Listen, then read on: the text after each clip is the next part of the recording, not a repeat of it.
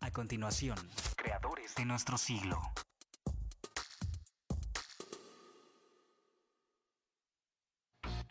Radio 11. Radio 11. Punto MX. Transmite De Querétaro para el mundo. vía internet. Llegamos hasta donde tú estás. Radio 11.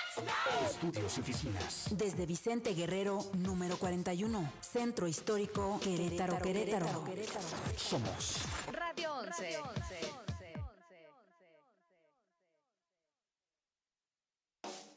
Imaginar es crear. la semilla de todo gran proyecto, de toda gran empresa, de toda gran idea, de todo gran invento o de todo gran descubrimiento, germinó en la mente revolucionaria de un ser creativo.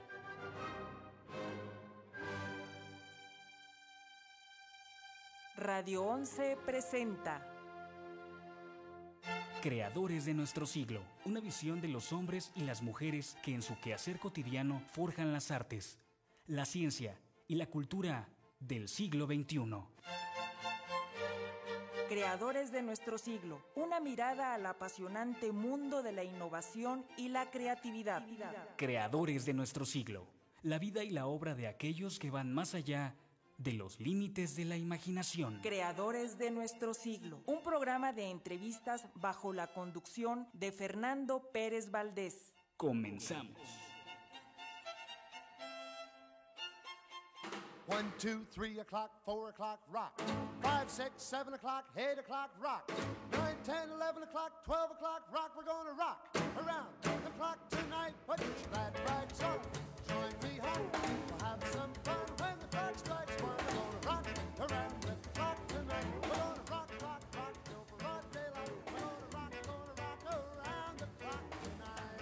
Hola Querétaro, buenos días al mundo. Les damos la más cordial bienvenido a esta emisión de Creadores de nuestro. Les dije bienvenido y es bienvenida. Ya te va a corregir, Isa, ya te va a corregir. Estaba esperando que acabaras tu.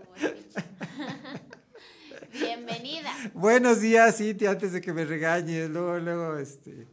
al bullying. Luego, luego al bullying, hacerme bullying. Buenos días, Ver, ¿cómo amaneciste? Bien, muchas gracias. Medio, ¿cómo, se dice? ¿Lengua a la traba? Se me- Lengua a la traba. ¿Qué, Lengua a la qué traba. está pasando? ¿Qué está pasando? Esto de aprenderse un guion está un poco... eh, como Yo creo que eso, eso es lo que nos trae de cabeza, ¿verdad? Estarnos aprendiendo ahí 22 hojas de memoria. Pero ahí vamos, ahí Ya vamos. en la nueve. No, Ahí ocho, vamos, ahí ocho, vamos. en ¿Y cuándo ocho. vamos a platicar de qué se trata? No, todavía no. Ah, ¿todavía no? Hasta marzo. Ok. O sea, el siguiente programa. Ah, bueno, ok. ¿Te El, siguiente- parece? el siguiente programa les vamos a descubrir el secreto, por qué nos andamos este, lenguando la traba y por qué pues, tenemos que aprender 22 hojas de memoria. Que ya llevamos ocho. Ya llevamos ocho. Muy bien. Eh, Cintia, si quieres darnos por favor las vías de comunicación. Claro que sí, Fer. Eh, recuerden que el número aquí en cabina es el 214-4361, extensión 119. Recuerden que también nos pueden eh, seguir en nuestra fanpage de Radio 11 en, en Facebook. Y también nos pueden seguir en la transmisión en vivo como creadores de nuestro siglo. Así nos encuentran, así nos buscan y ahí está ya la transmisión en vivo. También recuerden que pueden seguirnos en Twitter como arroba radio 11 QRO. Y pueden escuchar nuestros programas pasados y este más adelantito cuando se acabe Ajá. por Spotify, igual nos encuentran como Creadores de Nuestro Siglo y también por Apple Podcast. Perfecto, perfectísimo. Pues ahí están todas las vías de contacto. Entonces, para las personas que se quieran poner en comunicación con nosotros. Bien, pues si te parece bien, vamos a iniciar este programa, porque ya están por aquí nuestros invitados. Y con un tema muy, muy interesante. Sí, sí, sí, de verdad. Ah, bueno, es un tema muy, muy este, mí. relacionado, ¿verdad? Para ti. Adelante, inicia tú la entrevista, ándale. No, ¿por qué Ándale, adelante, a mí por favor. ¿Eh? Pues bien, fíjate que nos vienen a hablar de, de, de algo que tiene que ver con una danza Ok, africana. pero ¿quién viene? A ver, cuéntanos. ¿Quién así se dice. Ajá. Me equivoco, Bueno. me, me aventó a la guerra sin fusil. Maite Sí, Pérez, Maite ¿verdad? Pérez. Maite Pérez. Bienvenidas al programa. Y Ah. Y. Ya lo dije. Diana, Diana Varela. Diana Varela. Es que sus anotaciones no les entiendo, discúlpeme, bienvenidas Bueno, al pero programa. ahora sí el tema, a ver, pues, adelante, adelante. Pues el programa es que vienen a invitarnos a un intensivo de danza africana. Es así. Sí, bueno, buenos días a Buenos todos. días. Buenos días, Querétaro. Gracias este, por la invitación, más que nada. Eh, la danza africana es un movimiento que tiene aquí en Querétaro ya algún tiempo, algunos años, hablamos 10, 15 años aproximadamente. Mi compañera Diana y, y su servidora y algunos otros compañeros, pues somos personas que hacemos que el movimiento siga. ¿En qué consiste? Pues en percusión y danza este, provenientes de, del país de, de Guinea en específico, de, de África. Y entonces nosotras lo que nos dedicamos ahorita en específico también es a, dar clases y a generar estas, estas oportunidades con talleres intensivos. Entonces, estos intensivos son con maestros que ya tienen muchísimos años eh, enseñando esta disciplina, que han viajado por todo México, que han estado en algunas otras partes de, de, de, bueno, en otros países. Algunos maestros son mexicanos, sin embargo, ahorita tenemos la, la gran oportunidad de que viene un maestro de raíz, un maestro guineano que se llama Laili Camara, y pues es lo que queremos venir a, a platicarles Ay, un qué poquito. padre, qué padre. Diana, eh, ¿qué hace tan especial este tipo de danza? Eh, bueno, particularmente la hace muy especial el hecho de que toda la gente lo puede probar, o sea, no importa que nunca hayas bailado eh, danza africana o ¿En serio? incluso que no bailes, o sea, la danza africana en sí, eh, su filosofía, Ajá. bueno, ellos no lo ven como una filosofía, es un estilo de vida. Eh, se hace comunidad a través de la música y la danza y nosotros... eh, pues lo tomamos y lo que queremos es que la gente conozca su cultura y a través de ello podamos crear comunidad a través de la danza como ellos lo hacen. Entonces por eso se invita a todo el público, no importa que, que no sean bailarines, obviamente todos los que estén este, en, en el pues en el vínculo, ¿no? De la danza, pues están invitados, pero no es exclusivo. Cualquier persona que quiera conocer la cultura africana y acercarse a una manera de hacer comunidad, es el momento de, de hacerlo. Y supongo que la música también es muy especial. Sí, claro que sí. Aquí el plus que te- nosotros tenemos es que van de la mano, o sea, no, no es ponemos un playback, sino, o sea, nosotros lo que hacemos es la percusión en vivo. Consta de tambores también, tenemos músicos, estos músicos también ya tienen algún tiempo dedicándose a la percusión y entonces ese es nuestro plus que va de la mano, percusión y danza africana. ajá. Entonces es un taller donde vamos a ir a bailar, nos la vamos a pasar muy bien, pero vamos a tener música en vivo. Qué padre. Pues suena muy interesante, ¿no, Cintia? Pues fíjate que yo jamás había, estaba platicando con, con Maite. Ajá. Ay, no me Ahora sí. equivoqué. La que yo jamás había escuchado de este tipo de danza, pero me resultó bastante interesante, ¿no? Además, como, como, como comentaba, el que te traigan como a un maestro de, de pues de allá es como más padre, ¿no? Porque realmente sientes que estás aprendiendo ahí mismo, o sea, de dónde se, de dónde viene este sí, tipo de sí, danza. sí, sí, Sí, Y realmente parecería para nosotros como que Guinea está al otro lado del mundo, ¿no? Sí. Pero podemos traerlo aquí, Ajá. sentirlo muy presente con este tipo de... Pues es una, es una gran oportunidad, ¿no? Aprovechar a un, a un maestro de esa, de esa talla. ¿Y es, es difícil la danza africana?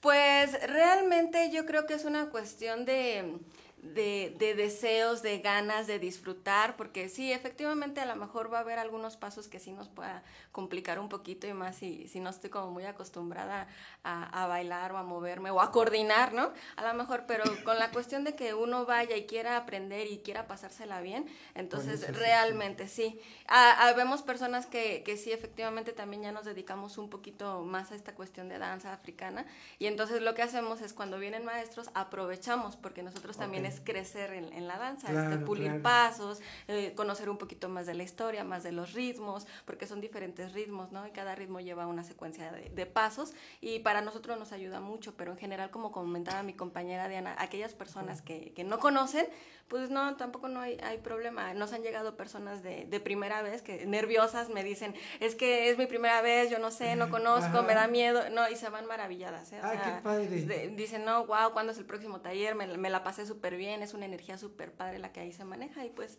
sí, realmente es, es cosa de que todos queramos este, aprender y, y estemos con, con la mejor actitud de, Ay, de qué compartir. padre, qué padre. ¿A partir de qué, de qué edad, Diana, eh, se puede practicar este tipo de danza?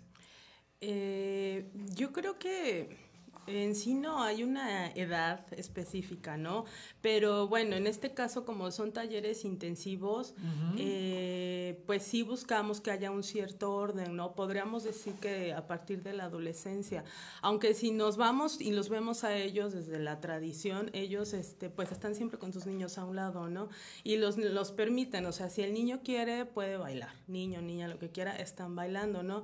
Eh, pero en sí van dirigidos a público en general, a lo mejor desde la adolescencia, que quieran experimentar. Y después de este taller, si uno tiene la intención, o sea, si le gusta a uno y, y quiere seguir con este tipo de, de actividad, ¿hay posibilidad de hacerlo? Sí, claro que sí. Aquí en Querétaro, como comentaba al inicio, el movimiento está, entonces existen clases, hay, hay compañeros que, que están dirigiendo clases en diferentes zonas de aquí de- del estado de, de Querétaro.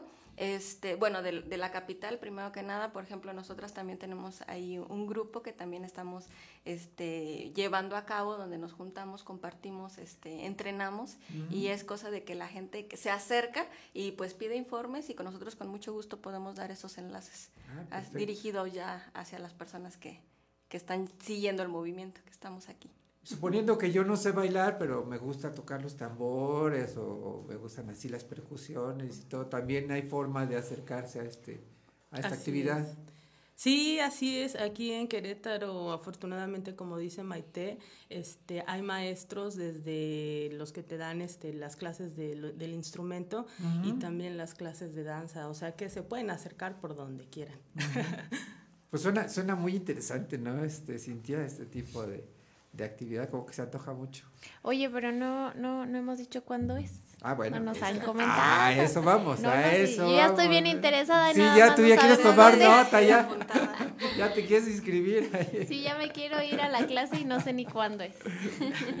Ok, a ver si nos quieren comentar qué día, en dónde, a qué hora. Bueno, las clases son ahorita, bueno, el, este taller intensivo Sí. con el maestro Laili Camara eh, van a ser el 13, 14, 15 de marzo, que cae en viernes, sábado y domingo, que es perfecto entonces, porque luego hay quienes trabajamos y decimos, híjoles, es que no Sí, puedo no- entre semanas, no es un poquito salir, eh, complicado. Y todavía más fácil, porque el viernes va a ser por la noche, va a ser de 7 a, a 9 de la noche, sábado y domingo en horario de 4 de la tarde a 6 de la tarde, los dos días. Y el lugar es un estudio que está en zona centro, es Avenida Universidad, este, esquina Avida- Avenida Retablo, o sea, la calle se llama San Agustín de- del Retablo, número 2, planta alta, el estudio se llama 2x4. Dos por cuatro. Do- estudio 2x4. O para mayores informes, también el, en- el evento en Facebook está como Danza Africana, Laili Camara en Querétaro. Laili Camara. Laili Es el- Camara. es el nombre del- Ese del es el nombre de, de nuestro maestro. Ajá. Danza Africana, Laili Camara en Querétaro. O si no, también tenemos este, una página en, en internet donde subimos toda esta información que se llama Afro Querétaro. Perfecto. Ahí perfectamente les podemos este, resolver todas las inquietudes, todas las dudas que tengan sobre este taller. Perfecto. Laili Camara viene de Guinea. Es guineano, pero radica en Toulouse, Francia. Ah. A los 13, 14 años se movió para allá y siguió este, pues, con sus danzas. Pero pues ya lo trae, lo trae en la sangre, ¿no? Lo trae este. Que- Prácticamente, ajá. este, los maestros eh, cuando se dedican a esto, pues empiezan desde niños, ¿no? Están todo el tiempo ahí. Este, también, bueno, no todos los africanos bailan ni las africanas, pero sí crecen en ese contexto de danza, ¿no? Ya cuando se dedican a eso, desde niños los, eh, los guían, ¿no? Para que se sigan formando o se empiecen a formar y se sigan formando. Así que pues ya traen un handicap ahí, este, muy importante, ¿no? Si ya desde niños inician en esto. Sí, no, como comentaban, incluso a veces los niños no bailan, pero están como en ese, en ese mundo, ¿no? Entonces como que ya lo traen, ya lo traen en la sangre, ya lo traen de, de la cultura que tienen. Claro. Qué padre, pues qué bonito va a ser aprovechar entonces este, este taller intensivo con el maestro Laila. Laili. Laili, Laili Cámara. Ya le estás cambiando el nombre. Sí, ya le, estamos, estamos todavía como que no, no, no, no. ¿Estás este, dormido todavía? ¿Qué pasó, Fer? Se me cuatrapean las palabras. Todavía. Muy bien. Eh, ¿Va a tener algún costo esta, esta actividad, este taller? Sí, el, el costo lo tenemos ahorita en preventa. El costo es por, eh, es complicado luego también traer a estos maestros. Claro, Entonces, claro, claro, tenemos sí, que- desde allá. Nos encantaría que fuera un, un evento gratuito, sin embargo Ajá. ahorita pues no está dentro de nuestras posibilidades. Sí. El costo por el taller completo en preventa, hablamos de todo febrero, está en 600 pesos los tres días. Pues realmente está accesible, ¿no? Es- Es- sí, ya te incluye Sí. el espacio, obviamente, te incluye el pago, el- los músicos, te incluye todo. Tú nada más llegas con tu, tu ropa cómoda, Mm. este, trabajamos descalzos, con mucha agüita, mucha actitud y, y a darle duro a las clases. vendría siendo como 200 pesos por día. 200 pesos por clase, Pues todo febrero. Si por cualquier razón no alcanzaron la preventa de febrero, tenemos otro, otra preventa en la primera semana del 1 al 8 de marzo, 700 pesos. Después de esta fecha, ya nuestro costo normal del taller sería de 800. Ah, ok. Si por cualquier razón también nos dicen, este, ¿sabes qué? Yo el viernes no puedo, pero me apunto sábado y domingo, o nada más me apunto el sábado, este, la clase suelta tiene un costo de 280 pesos. Perfecto. Pues realmente muy, muy accesible, ¿no? Sí, no, como que no hay pretexto para, para no ir a aprender un poquito de esta cultura. Híjole, se antoja, se antoja. Sobre todo ver si vas. ¿Eh? A ver si vas. Para los que no estamos eh, eh, inmersos en esta cuestión de la, de la cultura africana, pues eh, sí se antoja conocer, ¿no? Esto, aunque no participemos, aunque no bailemos, aunque nada más le, le hagamos ahí un poquito al, ritmo. pero sí no, sí, pagamos. claro, desde luego, desde luego que sí, todos los que acudamos. Y además es una forma de apoyar estas actividades para que se sigan llevando a cabo en, en Sí. otras ocasiones, ¿no? Y que no tiene género, porque al final lo- nos preguntan mucho, ¿es solamente para mujeres? Porque entonces ven videos y ven puras mujeres, ¿no? Y uno que otro hombre, ¿no? Es para público en general, hombres y mujeres. O sea, es cosa de que ustedes, los hombres, también se animen. Bienvenidos si, si también quiere venir a bailar con nosotros, Ah, bueno. para, que, para que puedan conocer un poquito más Está bien, sobre entonces sí me apunto. Ya te invitaron. Ah, ya, ya me apunto, me apunto a, esta, a este taller. Sí. Bueno, si nos quieren invita- este, repetir la invitación, por favor, ¿qué día, a qué hora, en dónde? Es el 13, 14 y 15 de marzo, viernes, sábado y domingo. El viernes de 7 a 9 de la noche, el sábado y el domingo de 4 a 6 de la tarde, ajá. en el estudio 2x4, este, que está aquí en Universidad, esquina... Bueno, el- es lo que le sigue de Ezequiel Montes para que muchos le ubiquen pasando universidad. Está en la mera esquina, este, ese estudio se llama 2x4. ¿Es donde hay una tienda de bicicletas? No. No, está dos Ah, cuadras ah, sí, para- más a- más- hacia sí, sí, el retablo. cierto, sí, cierto, sí. sí. Pero ustedes lo ponen en, en el Google Maps, dos por cuatro, y ahí les aparece, ¿Ahí aparece? la ubicación. Ah, perfecto. Ajá, entonces, este, pues los esperamos para que se vayan a divertir, a llenarse de energía, a bailar y sobre todo a hacer comunidad a través de una cultura muy, muy bonita y llena de energía.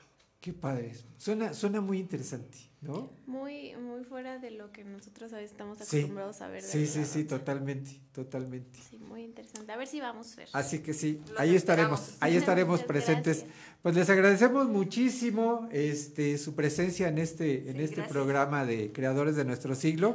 Eh, esperemos que ya que pase la, la actividad nos vengan a platicar a ver qué tal, cómo les fue, ¿no? Sí, y nos vengan a platicar de nuevas, de nuevos proyectos, nuevas actividades que tengan, ¿no? Que nos los den a conocer aquí a todo el público. Claro que sí, ¿Sí? con mucho gusto aquí estaremos. Gracias. Muy bien, pues muchas muchas gracias, gracias por muchas gracias por habernos Gracias. acompañado en este programa de Creadores de nuestro siglo. Bien, vamos a nuestra siguiente entrevista, por favor. Eh, mientras eh, se acomodan nuestras invitadas, vamos a recordarles nuestras vías de contacto. Ya vengo. El, Ya ah, los bueno, quieres dar adelante, tú. adelante, adelante. No, ah, ¿qué bueno, ya te, ya te iba a ganar aquí las vías de contacto. No, nuestro número aquí en cabina es el 214-4361, extensión 119. Recuerden también que estamos transmitiendo por Facebook Live, nos encuentran como creadores de nuestro siglo.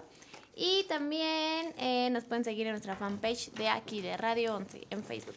Perfectísimo, ahí están las vías de contacto entonces para quienes se quieran poner en comunicación con nosotros. En la primera parte justamente tuvimos una entrevista con Maite Pérez y Diana Varela, quienes nos vinieron a invitar al taller intensivo de danza africana con Laili Cámara, procedente de Guinea.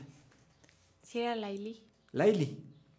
Sí, ya Sí, no sí, me acuerdo. Fer. Sí, sí, Laili, Laili Cámara, mira, aquí lo tengo anotado. Ok, para que no se me perfecto. olvide. Oye, este, pues suena muy interesante ese- esa actividad, ¿no? Sí, Suena como, como te decía, era como muy fuera de lo que estamos acostumbrados a ver, ¿no? De que danza folclórica o jazz o ballet, es algo muy diferente. O zumba, o, O zumba. o eso. Es muy diferente y creo Ajá. que siempre que lo diferente te lleva como a aprender de otros lugares, ¿no? Sí, Y otras sí, sí, culturas. cosas nuevas. Esto cosas realmente es una cultura súper enorme, entonces yo creo que estaría padrísimo acudir. Sí, sí, hay que, hay que enterarnos, ¿no? De, de qué se trata. Así que ahí está la invitación entonces para ponerse en contacto con Maite Pérez y o Diana Varela para acudir al taller intensivo de danza africana. Bien, en esta segunda parte vamos a entrevistar y le damos la bienvenida a nuestra colega Beatriz Moreno. Beatriz, bienvenida a Hola, ¿qué Creadores de Nuestro Buenos Siglo. días, gracias. Eh, conductora también de radio.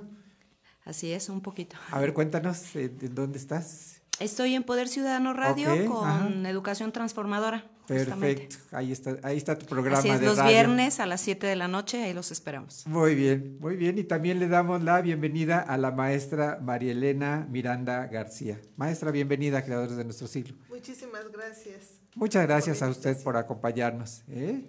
Y bueno, pues ustedes nos vienen a invitar justamente al sexto Congreso Internacional de Educación. Así es, el sexto Congreso Internacional, todos trabajando por la educación. Ok. Que el, el nombre lo dice, ¿no? La importancia de que todos nos sumemos a, a- a trabajar por una mejor educación para todos. ¿De qué, de qué forma, de qué forma vamos a trabajar por, por una mejor educación? Cuéntenos. O sea, quienes, supongo que esto para quienes están eh, incluidos dentro del sistema educativo, pues es básico, ¿no? Pero quienes no eh, trabajamos en educación, ¿de qué forma vamos a, a sumarnos a esta iniciativa? Ah, qué buena pregunta me está haciendo, porque yo creo que ese es así como nace el Congreso. Ok, Eh, este congreso nace con un grupo de maestros con Ah. una gran inquietud de decir, vamos a hacer algo, ¿no? O sea, Ajá. ¿qué, qué, este, qué, qué podemos hacer para contribuir? sí. Y el nombre de Todos Trabajando por la Educación es con la intención de romper ese paradigma de que la educación le corresponde a las instituciones educativas, Ajá. le corresponde a los maestros. Exclusivamente. Nada más, eso es lo que la sociedad pensaba. Pies- pensamos, sí, cierto, sí y nos cierto. incluimos, ¿no? Porque Sí, a veces sí, sí. nosotros también pareciera que, Sí. que este, padres de familia llevan a los alumnos a Ajá. la escuela. Y ya se y desentienden. ya dicen, y ya, cumplí, ¿no? Ya cumplí yo con Ahí que haga su hijo chamba. Y a ver cómo Ahí le que va, haga su chamba, sí. Sí, claro, y no, no puede ser así. Eh, yo creo que todos debemos de estar involucrados, todos debemos de saber que una parte nos toca. Y hablando de maestros dentro de las aulas, bueno, pues sabemos todos, ¿no? Esa parte de conocimiento, esa didáctica que se Sí, necesita sí, para, sí, para sí. impartir el conocimiento. Y el directivo que trabaja dentro de la escuela, que gestiona, que dirige, eh, las autoridades educativas, Claro. que hace, como que cada quien hace su parte. Pero al padre de familia le hace falta también saber que hay una parte mucho, muy importante que él tiene Que hacer, toca. que le Ajá. toca. Porque principalmente si algo le toca, pues es esa educación de valores, ¿no? De actitud del ser humano. Que eso tiene que ser en familia, ¿verdad? Claro, por supuesto, ¿no? Y en la escuela lo van a reafirmar, van a, van a poner en práctica todo eso que aprendieron. Eh, tenemos diferentes programas y en un programa que tenemos llamado Cero Reprobados, eh, vamos a trabajar a las escuelas, en los salones, y a mí me encanta este, repartir la primera hoja, que hacemos una encuesta, y nunca falta un maestro o algún alumno que se acomode y me dice, maestro, ¿le ayudo? Le digo, no, permíteme, yo lo voy a hacer. Y paso por todas, todas, todas las filas entregando las hojas y les digo, este, ¿cuántos alumnos hay en este salón? No, pues somos 40. Ok, de 40 alumnos, ¿qué creen? Solamente el yo haberles entregado la hoja, solamente 15, 18, 5 me dijeron gracias. Y desde ahí conocemos a, a los alumnos, yo les digo a ellos, desde ahí yo, yo sé Básico. qué es lo que ustedes están trayendo de casa. Ajá, Sí, porque es cierto, sí, el ni siquiera saber decir gracias, digo, entonces eso nos está indicando el grado este, social de falta de valores que tenemos, ¿no? Saber agradecer. Y, y siguiendo a esa act- actividad les digo, bueno, ¿cuánto cuesta la hoja que les acabo de dar? A lo mejor por eso ustedes dicen, bueno, pues apenas me dio una hoja y cualquiera, ¿cuánto cuesta? Ajá, para ustedes. Y nunca, ya saben, nunca falta quien dice, no, pues por mi casa los venden en 50 centavos las copias. Ah, pero está de los dos lados. Ha de ser como un peso, maestro, un peso le debe haber costado la hoja. Le digo, bueno, les voy a platicar. Le digo, miren, esta hoja, esta historia que vamos a leer ahorita, pues le escribió una persona que tiene un cierto grado de educación, tiene, de hecho, tiene un doctorado, y se tardó en escribirla más o menos como unos seis meses. Digo, ¿por qué pues le escribe uno, la revisa, este, hace los cambios adecuados para poder dar el mensaje este, eh, indicado? Como les decía, tiene una maestría, estudió este, un doctorado, estudió una licenciatura, o sea, sí tiene una buena preparación. ¿Y su sueldo de seis meses? Sí, claro. Ahora déjenme decirles que utilizó una computadora, claro. este, utilizó internet y todo eso, queridos amigos, todo eso realmente cuesta. Digo, y más allá de eso, le digo, miren, esta persona escribió esa hoja, luego ella se la pasó a, y les a veces les invento los nombres, ¿no? Le digo, se la pasó a Pamela. Entonces Pamela la volvió a revisar para ver si traía alguna falta de ortografía o algo que se le haya pasado. Después de que ella la, la, revisa, se la manda al maestro Gregorio. El maestro Gregorio le da una segunda revisa y ya la pasa para que la formateen y todo. La persona que la formatea pues también tiene ciertos estudios. Ella la formatea y ella la, este, se la manda a Jonathan. Jonathan lo imprime y se la entrega a Dayana para que Dayana vaya a sacar las copias. Para ir a sacar las copias hay que tomar un camión y hay que dirigirse a algún lado. Claro. Entonces, después de haberles platicado esta historia, ¿cuánto cuesta la hoja? No, pues ya, ya costó mucho más de un peso. Y, y entonces también esa parte del maestro, de reafirmar los valores, regresar regresándonos al, al, punto, ¿no? O sea, ¿qué parte nos toca? el maestro nos toca ahí en la escuela reafirmar todos esos valores que los alumnos traen de casa. Ajá. O deberían. Y que deberían, deberían de, traer de, traer de casa. Y, y, muchas veces nos enfrentamos, yo, yo me enfrento apenas este fin de semana, trabaja uno con los alumnos y los reprime y, y, los, los hace, ¿no? Vamos, para que ellos se sientan obligados a un compromiso que deben de tener. Y a veces los primeros que saltan son los papás.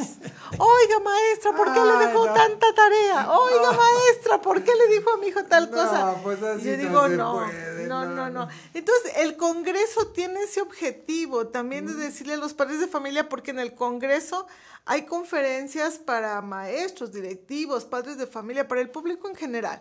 Y, el, y la intención del Congreso es decirle al padre de familia, involúcrate, ocúpate haz, haz, de la parte, haz la, la, parte que te toca, es tu chamba, y, y, no nada más al padre de familia, es a las empresas, el empresario también la parte que tiene. Claro. De, hay muchas empresas extraordinarias, de veras, de, de, de gran reconocimiento, que se ocupan de dar capacitación constante a sus empleados. Y eso es parte, eso es parte de la educación. Claro, eso es parte. Ahora, nosotros educamos todos los días, con, a veces con una actitud, a veces con una acción y muchas veces con una palabra que decimos tan solo a la persona que nos encontramos en, en la banqueta caminando. Ya perdimos ese de buenos días, con permiso. Ahorita me llamó la atención que venía caminando aquí en la, en la calle de, este, de Guerrero, pues está angosta y estaba una, una, coladera abierta y traté yo de hacerme un lado para pasar y venía un chico y así como que casi me avienta para pasarse él.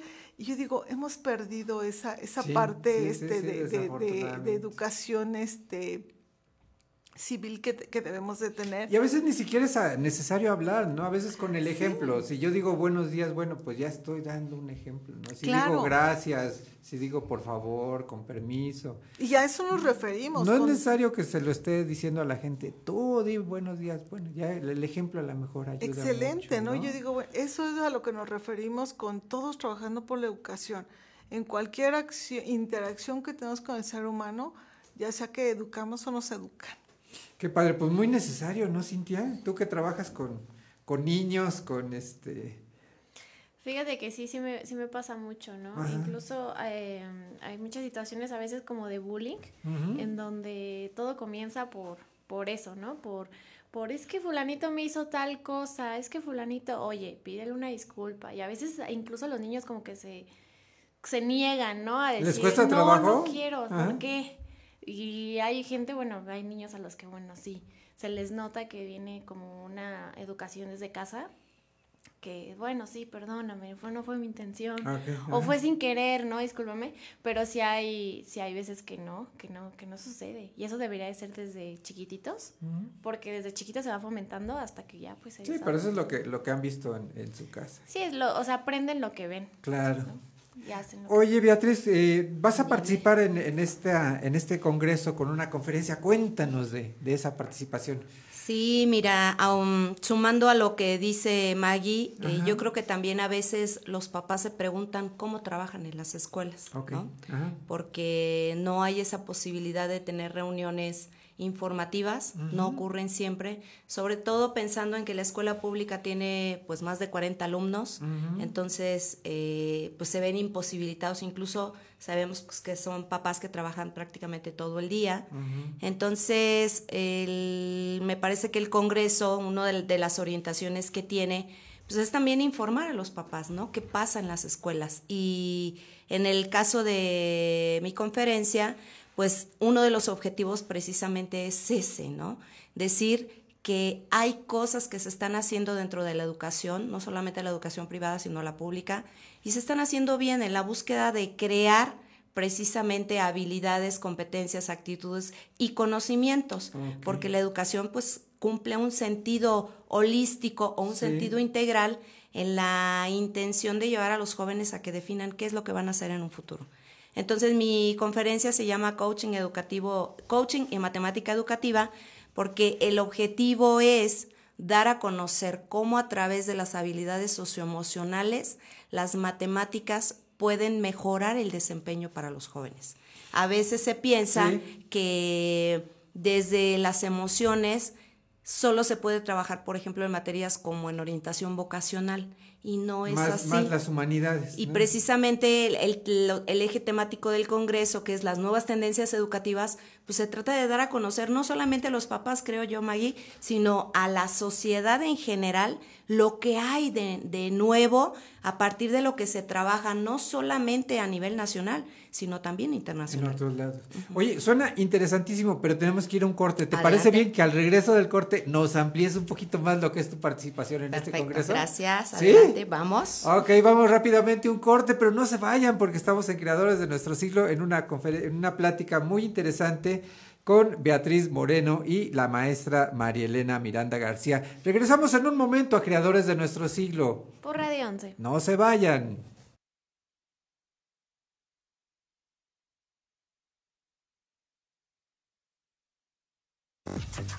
Estas son las breves musicales I'm Robin. I'm Morris. And I'm Barry. We're the Bee Gees. de 11. Todos sabemos que uno de los cantantes del cuarteto de Liverpool, John Lennon, era admirador de Chuck Berry, compositor, intérprete y guitarrista estadounidense, mejor conocido como Charles Edward Anderson Berry, cuando una vez tomó prestado un verso de una de sus canciones llamada You Can't Cut Me, No Puedes Atraparme, para su canción Come Together, y posteriormente fue demandado por admiradores de Berry.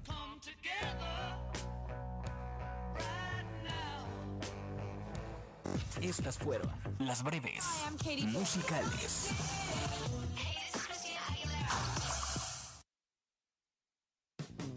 Classics Rock.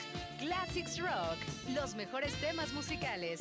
El rock se escucha también en Radio 11. Clásicos. Hits para recordar.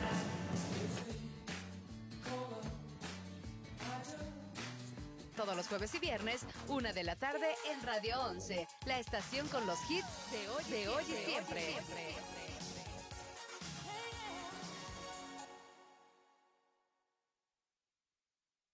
Todo el mundo escucha la red de Radio 11. Geografía Auditiva.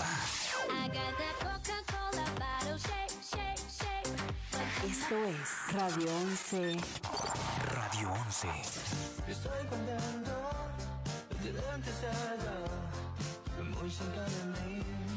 Esto es Radio 11. Radio 11.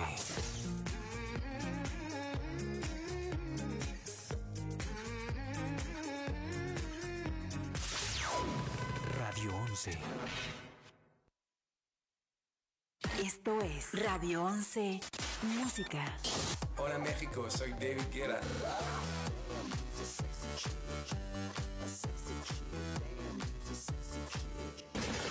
Hola pequeños monstruos, this is Lady Gaga.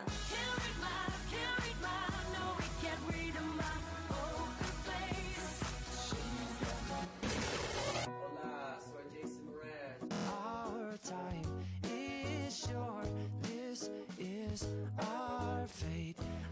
De Querétaro para el mundo. Radio 11. 11. 11. Esto es Radio 11. Mundial. Geografía auditiva.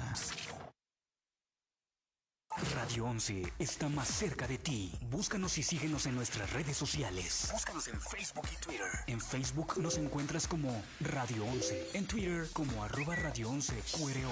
O contáctanos al 214-4361. Porque siempre estamos comunicados contigo. Radio 11. Punto MX.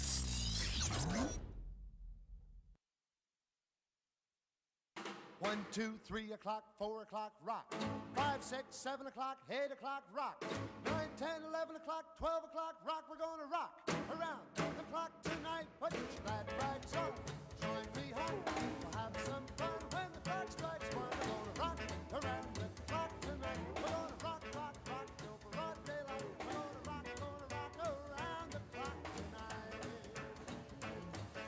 Regresamos a creadores de nuestro siglo. Casi, casi nos cachan aquí en el, este, En el chisme. En el chisme, ¿verdad? Plática intermedia. Pero ya estamos de vuelta. Ya Fer. estamos de vuelta aquí en, en- en Creadores de nuestro siglo. Y eh, ¿nos puedes repetir las vías de contacto? Claro que puedo, Cintia? Fer. Por- ay, qué Claro que puedo. bueno, ya no sé qué palabra usar. ya. Si digo quieres, me dices sí quiero. Si te digo puedes, sí puedes. Puedo, es que sí se puede, todo se Quieres, quiere. puedes y lo vas a hacer. Claro que Ok, sí. esa es la Nuestro actitud. teléfono aquí en cabina es el 214-4361, extensión 119. Recuerden que nos pueden hablar para un saludo, algún comentario Sí o algún saludo. Sí lo recuerdan. Sí, mira, ya vas a empezar tú, Fede, ya me vas a empezar a molestar. Estoy haciendo bullying. Y, y bueno, si nos quieren hacer un saludo, algún quieren, sí, sí comentario. Mira, Fer, ya no voy a decir yo las de comunicación si me sigues molestando. bueno, para, para quienes nos vayan a mandar un mensaje, ahí, o digo, sí, nos pueden marcar Sí. para mandar un mensaje. Y también eh, nos pueden seguir en nuestra transmisión en vivo por Facebook Live. Nos encuentran como creadores de nuestro siglo. Y también nos pueden seguir en nuestra fanpage de Radio 11. Listo, Fer. Oye, faltó este. ¿Cómo se llama? ¿Qué pasó? El Spotify, ¿no? Ah, bueno, el Spotify, nos pueden escuchar en Spotify, Ahí la repetición, pero ¿verdad? ahorita pueden escuchar las repeticiones porque ahorita no estamos en vivo por Spotify, ni Ay, por Apple, la- ni por Apple. Podcast. Ah, no, están hasta después de que terminamos nuestro programa, un ratito después ya pueden escuchar este programa para pues escuchar algún dato de algún invitado o algo que se les haya escapado, no hayan podido vernos o escucharnos, ahí pueden escucharlo más Ahí tarde. se queda la repetición. En Spotify y en. Y en Apple Podcast, igual nos encuentran como creadores de nuestro siglo. Perfecto. Muy bien, pues ahí están las vías de comunicación. Muchas gracias, Cintia. De nada, Fer. Bien, eh, en la primera parte comenzamos la plática con eh, nuestra colega Beatriz Moreno y con la maestra María Isabel, María Elena, perdón, ya le estoy cambiando el nombre. Magdalena. Ma- ¿A Magdalena. Uy. Se lo cambiaste, se lo cambiaste totalmente. Aquí me pusieron María Elena, perdón, eh, No se perdón. Está, está mal millón. Este, Magdalena Miranda García. Así es. Ah, muy bien, perfecto. Muy bien, pues justamente en la primera parte nos estaban platicando de este eh, sexto Congreso Internacional, todos trabajando Por la educación. por la educación. Eh, y nos comentabas, Beatriz, justamente de tu participación en este, en este Congreso. Sí, eh, te decía la, la importancia que reviste hoy en día el hecho de que todos los actores involucrados en la educación realmente se involucren. Ok. ¿no? Eh, la visión que se tiene ahora del profesor es una visión distinta a la que se tenía hace 10 años, ¿no? Con el desarrollo de la era digital, todo este crecimiento, este boom, pues nos vemos eh, obligados, dado que nuestra generación no nació en una era digital, nos vemos obligados a inmiscuirnos en estos menesteres y aprender, aprender todo lo que hay en la red y que podemos compartir con los jóvenes. Híjole, que no es fácil para los que no nacimos en la era digital. Hace, justamente hace rato platicábamos de eso, ¿no, Cintia? De, de, cómo se nos dificulta a los que, ustedes que nacieron con la era digital es fácil, pero los que no nacimos Todavía yo no nací en la era digital, todavía... ¿Todavía, ¿Todavía te tocó un poquito mí, la transición? Sí, a mí todavía yo estuve como en ese cambio. Ajá. Los que sí nacieron en esa, en esa era fueron como los que ahorita yo creo que tienen como unos...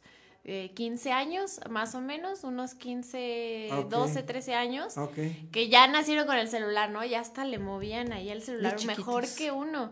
Incluso a mí me cuesta trabajo algunas aplicaciones, algunas cosas. De no, pero imagínate, si a ti que estás jovencita sí. te cuesta trabajo, imagínate para los que nacimos en el siglo pasado, Uy, ¿no? No. pues entonces imagínate cómo sí. desde ahí el profesor, de alguna manera, un poco presionado por la sociedad okay. y yo creo que un mucho enfocado a generar nuevas o a innovar dentro del aula. Okay. Entonces buscamos estos espacios en donde podamos encontrar mejor material didáctico, nuevas formas de trabajar y entonces aparece el coaching, ¿no? Mm. Que no es un tema nuevo, ¿no? Mm. Es decir, el coaching no está descubriendo el hilo negro. Sí, sí, sí. Sin embargo, el introducirlo dentro del área de matemáticas, ahí sí es un tema nuevo, es un tema innovador, porque el coaching, lo sabemos, tiene que ver mucho con acompañar al estudiante o a la persona en particular uh -huh. a descubrir habilidades, habil eh, descubrir eh, de pronto por qué hago lo que hago, ¿no? O por qué me siento como me siento, o por qué de pronto no entiendo okay. por qué mis relaciones están de una okay, forma o de otra. Okay. O cómo lo podría hacer mejor. Exacto. Entonces, eh, el coaching educativo se introduce dentro del área de matemáticas desde esta perspectiva mítica, ¿no? En la que el porcentaje más grande de los alumnos que tienen bajo desempeño en las matemáticas uh -huh. se considera pues que son malos estudiantes porque no van a tener buen desempeño y en otras áreas. No es, no es eso. Exactamente, ¿no? El coaching lo que nos permite es trabajar con el estudiante dentro de las técnicas operatorias propias de las matemáticas uh -huh. para que el estudiante vaya encontrando cuáles son sus limitantes. Okay. Y entonces emocionalmente, cuando el, cuando el alumno comprende por qué de pronto no entiendo, ya es más fácil irlo. Exacto, entonces tenemos ahí estudios comprobados en donde el desempeño escolar es mejor, ¿no? Okay. Porque sí efectivamente se crece con la idea de, a lo mejor si yo te pregunto, me vas a decir, no, pues sí, a mí las matemáticas no se me dan, no es lo mío, ¿no? si yo te pregunto a ti, uh -huh. igual, Margarita, eh, perdón, eh, Maggie igual me puede decir lo mismo, pero la verdad es que es una creencia con la que vamos creciendo a partir de que esas limitantes nunca las, las atravesamos. Nunca llegamos a ese punto en donde pudimos realmente darnos cuenta de dónde nos estábamos atorando. Y nunca es tarde para superarlas. Exacto. ¿no? Sí, efectivamente. Pero en el, en el aspecto escolar en particular, que es el área que yo trabajo, Sí. medio superior, encontramos que los eh, estudiantes pueden mejorar su desempeño porque el impacto no solamente se ve dentro del área de matemáticas, sino que lo llevan a otras áreas porque les resulta más fácil descubrir cuáles son esos elementos que los limitan. Entonces la conferencia Ah, va en padre. ese sentido, Ah. compartir todas, eh, todas estas estrategias. Primero, una forma particular de trabajo, distinta, innovadora. Y la otra, eh, darles a los profesores que participen con nosotros, pues estas nuevas herramientas, habrá algunas que ya conozcan, sí, con las que ya trabajan, pero con las que no, pues es una gama, una serie de herramientas nuevas con las que el alumno puede, el, perdón, el profesor puede trabajar específicamente dentro del área de matemáticas. Qué padre, qué padre, Beatriz. Eh, ¿Cuál es el nombre de tu conferencia? ¿Cómo, cómo La conferencia es Coaching y Matemática Educativa, eh, Perfecto. Educación que Impacta. Concretamente, tu conferencia, ¿qué día, a qué hora, en dónde? Es el sábado a las 10 de la mañana en el Salón 1 en la Universidad Marista. Perfecto, muy bien, ahí escucharemos esta conferencia que suena muy, muy interesante. ¿eh?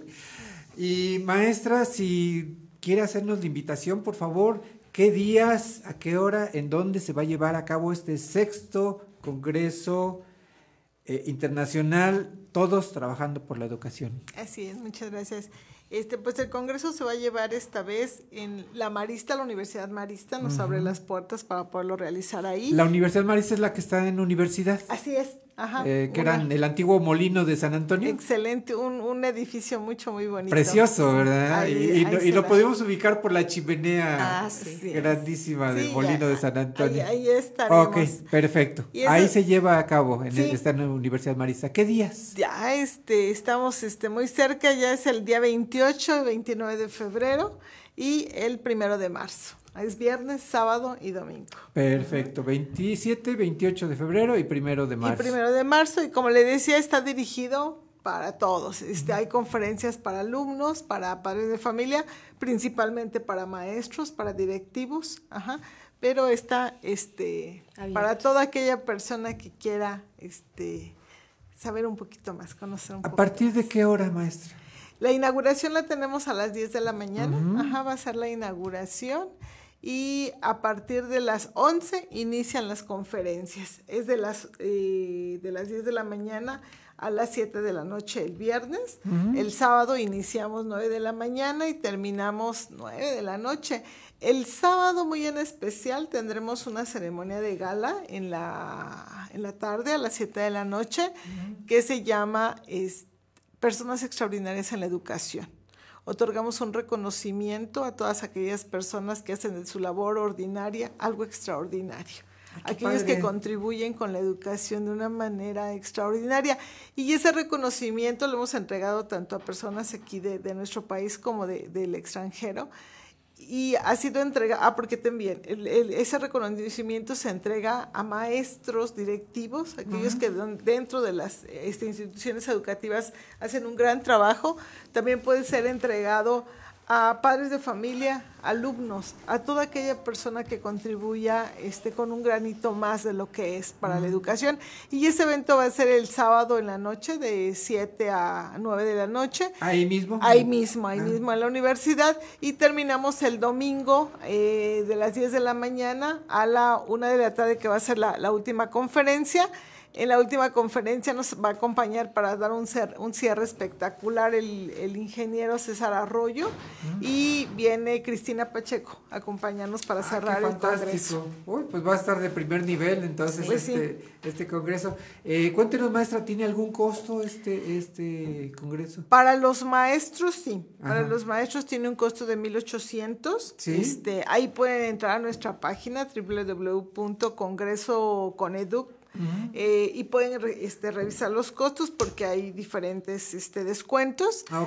Y para padres de familia y maestros no tiene ningún costo. Ok. ¿Para los maestros tiene algún valor, valor curricular? Sí, sí, este, el documento que van a recibir está este, firmado, pues por supuesto, hablado por Coneduc, por la. Universidad Marista y por el secretario de Educación, el ingeniero Botello, es el que nos va a hacer favor de, de firmarlo. Aparte de eso, de Colombia, este, al ser un congreso internacional, de Colombia se van a entregar insignias este, que avalan lo que es el congreso. Entonces, la verdad, hablando de, de este, de valor curricular, muy, este, va Muy, muy reconocido. Va muy reconocido el Congreso. Afortunadamente ya para el sexto Congreso hemos logrado que, que, este, que crean en este evento y que crean en este evento principalmente porque ha sido hecho así como lo dice su nombre por todos. Hay mucha gente que se suma, como en este caso ahorita ustedes, muchas gracias. Hay gente, hay mucha gente que se suma y nos hemos dado cuenta a lo largo de este tiempo que hemos hecho este congreso que la gente sí quiere. A veces no sabe cómo, a veces no sabe cómo sumarse, ¿no? A, a contribuir para una Sí, mejor es- es educación. verdad, es verdad. Pero nos hemos encontrado que, yo les digo, no hay un alumno. Yo no me he encontrado, yo tengo 34 años dando clase, y le digo, en esos 34 años nunca me he encontrado un alumno que no quiera aprender. Y hasta ahorita en estos años que llevo a cargo de la dirección de Coneduc, tampoco me he encontrado a una persona que no quiera aportar, que no quiera ayudar para una mejor educación en nuestro Todo, la- país. todo- todo consiste en la forma de motivarlos, en la forma de, de incorporarlos. Yo forma creo de- que tiene que ver, sí. Yo, siempre les digo a mis alumnos, a- doy capacitación para maestros, el equipo con el que trabajamos, el discurso. El discurso es fundamental.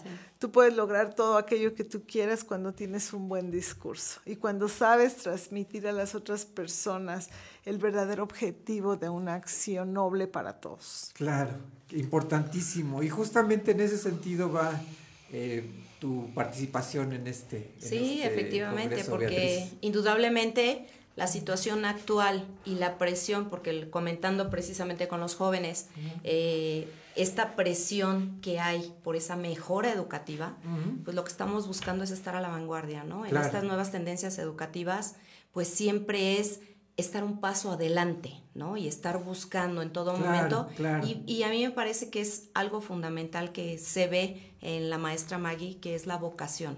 Y desde la perspectiva de, de Beatriz Moreno, pues es esta intencionalidad de trascender en los jóvenes Ajá. para que tengan un me- mejor nivel de vida y tengan claro hacia dónde se quieren dirigir. Una vez que Qué padre. egresen del Pues la verdad es que contagian, contagian ese entusiasmo, ese ánimo por la educación. Ojalá, ojalá se hicieran muchos eventos como este, ojalá mucha gente como ustedes eh, participara, motivara a, a la educación y, y yo creo que así tendríamos un mejor país, ¿no? Sí, ese es el objetivo.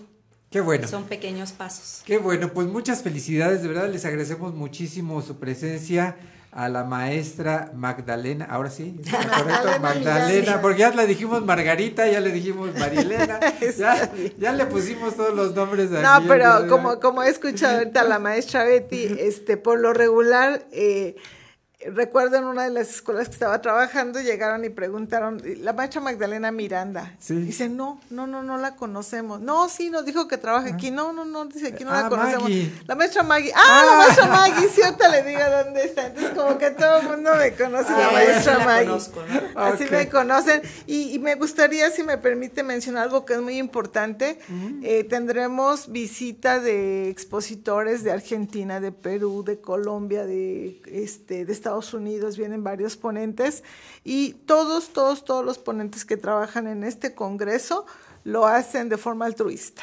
Absolutamente perfecto. nadie, nadie, nadie cobra honorarios por este congreso y todo el dinero que se recaba en este congreso se utiliza para los proyectos educativos que llevamos en, en todo el año. Qué fantástico, pues muchas felicidades de verdad por este esfuerzo y yo creo que van a salir eh, pues buenos frutos de, de este, de este congreso. ¿eh? Sí, están Muchísimas cordialmente gracias. invitados viernes, sábado y domingo. En la Universidad En la Marista. Universidad Marista. A partir de las 9 de la mañana el viernes. Perfectísimo. ocho y media, ¿no?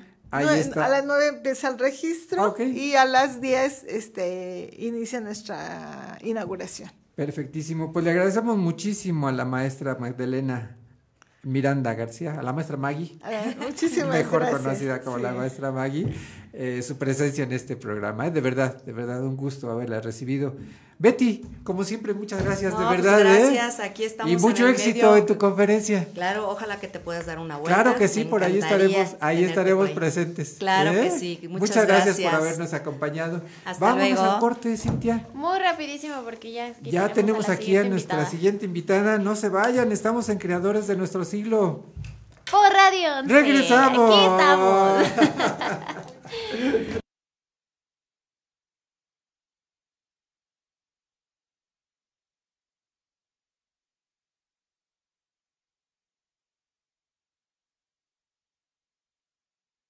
Esto es Radio 11 Música.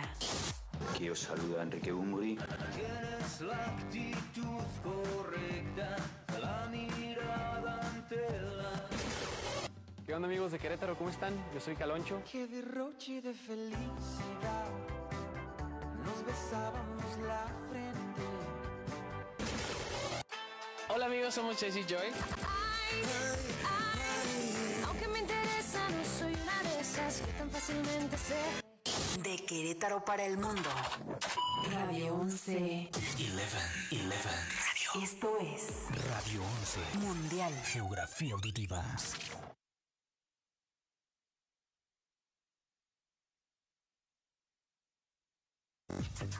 Estas son las breves musicales I'm Robin. I'm Morris. And I'm Barry. We're the Bee Gees.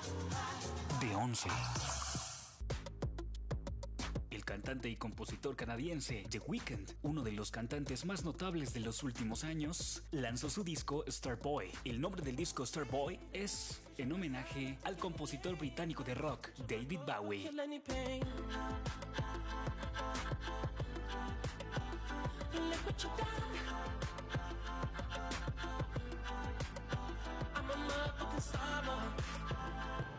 Estas fueron las breves musicales.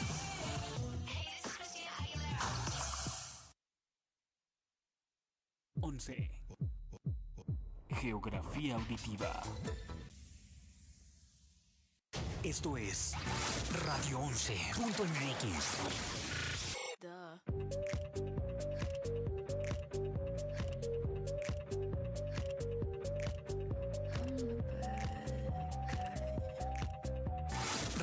11.mx. Despierto y agradezco. Todos los días son perfectos. Radio 11.mx.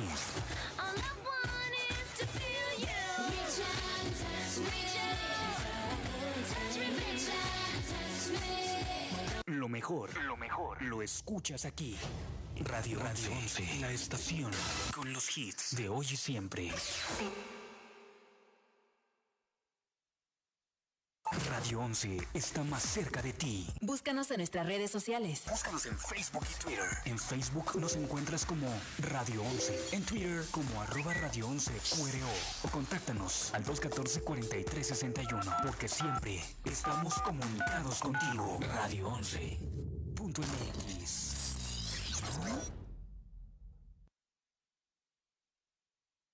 One, two, three o'clock, four o'clock, rock. Five, six, seven o'clock, eight o'clock, rock. Nine, ten, eleven o'clock, twelve o'clock, rock. We're gonna rock around the clock tonight. Put your. Join me home. We'll have some fun when the clock strikes one. Gonna rock around the clock tonight. We're gonna rock, rock, rock the clock.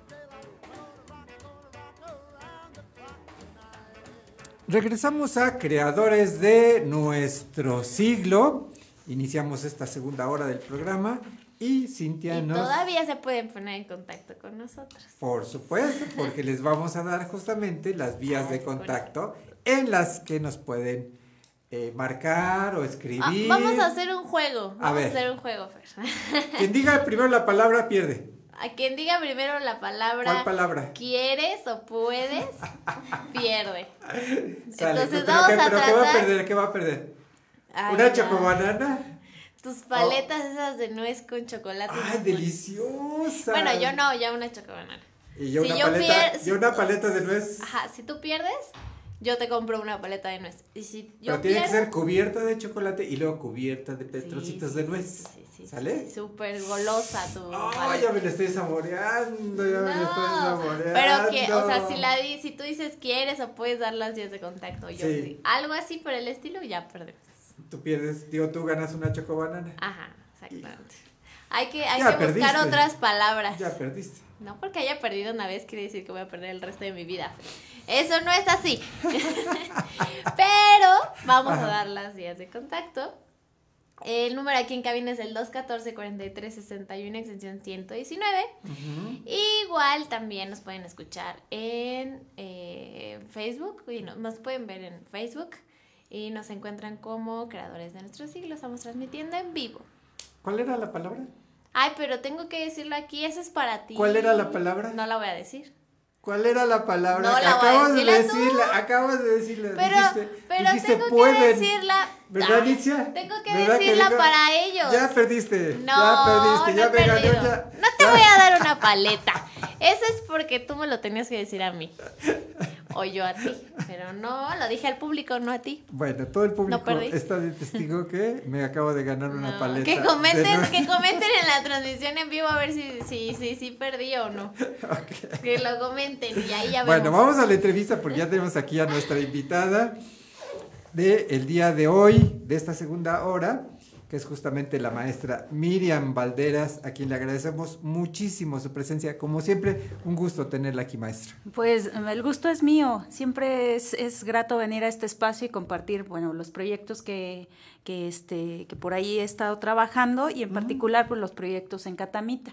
Que ya, ya los tenemos en puerta, ya, ¿verdad? Ya, ha sido algunos meses de trabajo muy, muy duro, Ajá. eh, pero bueno, el resultado este, vale la pena. Y, y este y pues bueno es que esta semana estrenamos Sí. y llegar a un estreno de obra vaya que cuesta sangre sudor y lágrimas y, y eso que bueno yo mi parte es ahí ser la productora ejecutiva de, de estas eh, obras porque Ujú. esta es la primera de dos que están proyectadas para este año y pues sí, o sea, me toca también este la parte eh, ruda y la parte este detrás de, o sea, le digo siempre es como la parte este difícil para que se logre la magia, la ¿Qué? magia en el escenario.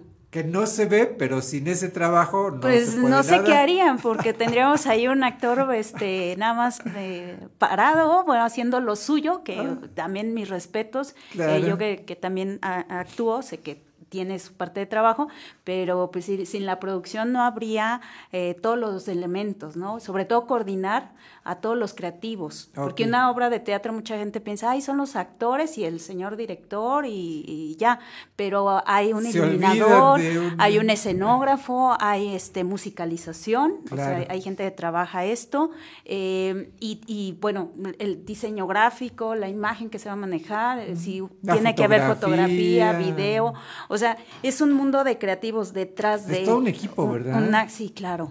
Oiga, Y- para y quienes todo- no hayan participado en una, en una producción teatral, ¿qué hace el productor ejecutivo? El productor ejecutivo eh, primero es el encargado de ver de dónde va a haber el recurso. O sea, ya tenemos un proyecto de obra, eh, una este, propuesta Ajá. hecha por, por el, el dramaturgo, director, que en este caso el director artístico en Catamita es, es Juan Carlos Franco. Mm. Este, entonces eh, pone sobre la mesa las, los proyectos que hay en puerta para, para el año y, y mi chamba junto con él es precisamente ver de dónde vamos a obtener el recurso de arranque.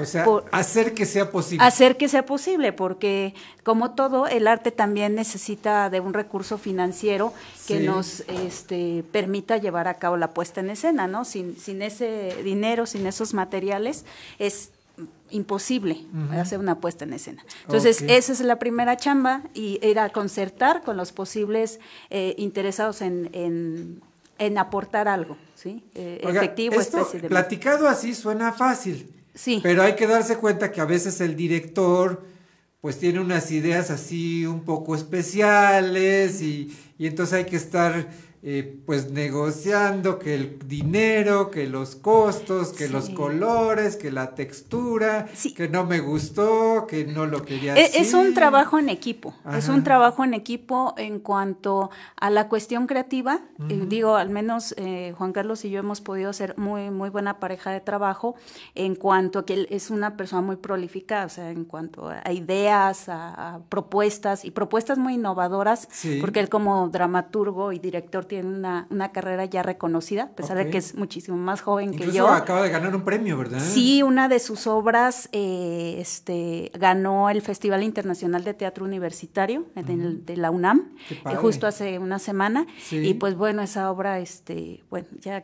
quiero verla aquí en Querétaro puesta, entonces ya, ya pensando que quiero ver esa obra Sí, aquí, sí, sí. es pensar en los recursos que se necesitan para que esta obra sea no, posible no, no es ante el público queretano, pues más de que él es un escritor eh, de aquí y pues que hay que, que- o sea, también, ¿no? Si es profeta en otras tierras, que venga a ser profeta Claro, en claro, su tierra. claro. Entonces, esa, esa es, esa es la, la chamba. Digo, suena fácil, pero también, eh, o sea, es un trabajo de negociación con los posibles eh, patrocinadores, sponsors, eh, la gente que se interesa en el arte y que quiere apostarle al arte. Eh, con Sí, Juan porque Carlos. El presupuesto está- es limitado y no se puede uno salir de, Sí, de lo que hay, y, ¿no? y también eh, mucho de esto, digo, de conocer yo también la otra parte creativa, es el poder dialogar con el director y decir lo que nos es funcional eh, para hacer el impacto que él busca con su sí, obra, sí, con sí. su dirección, y también la parte práctica eh, de acomodar esto de los recursos,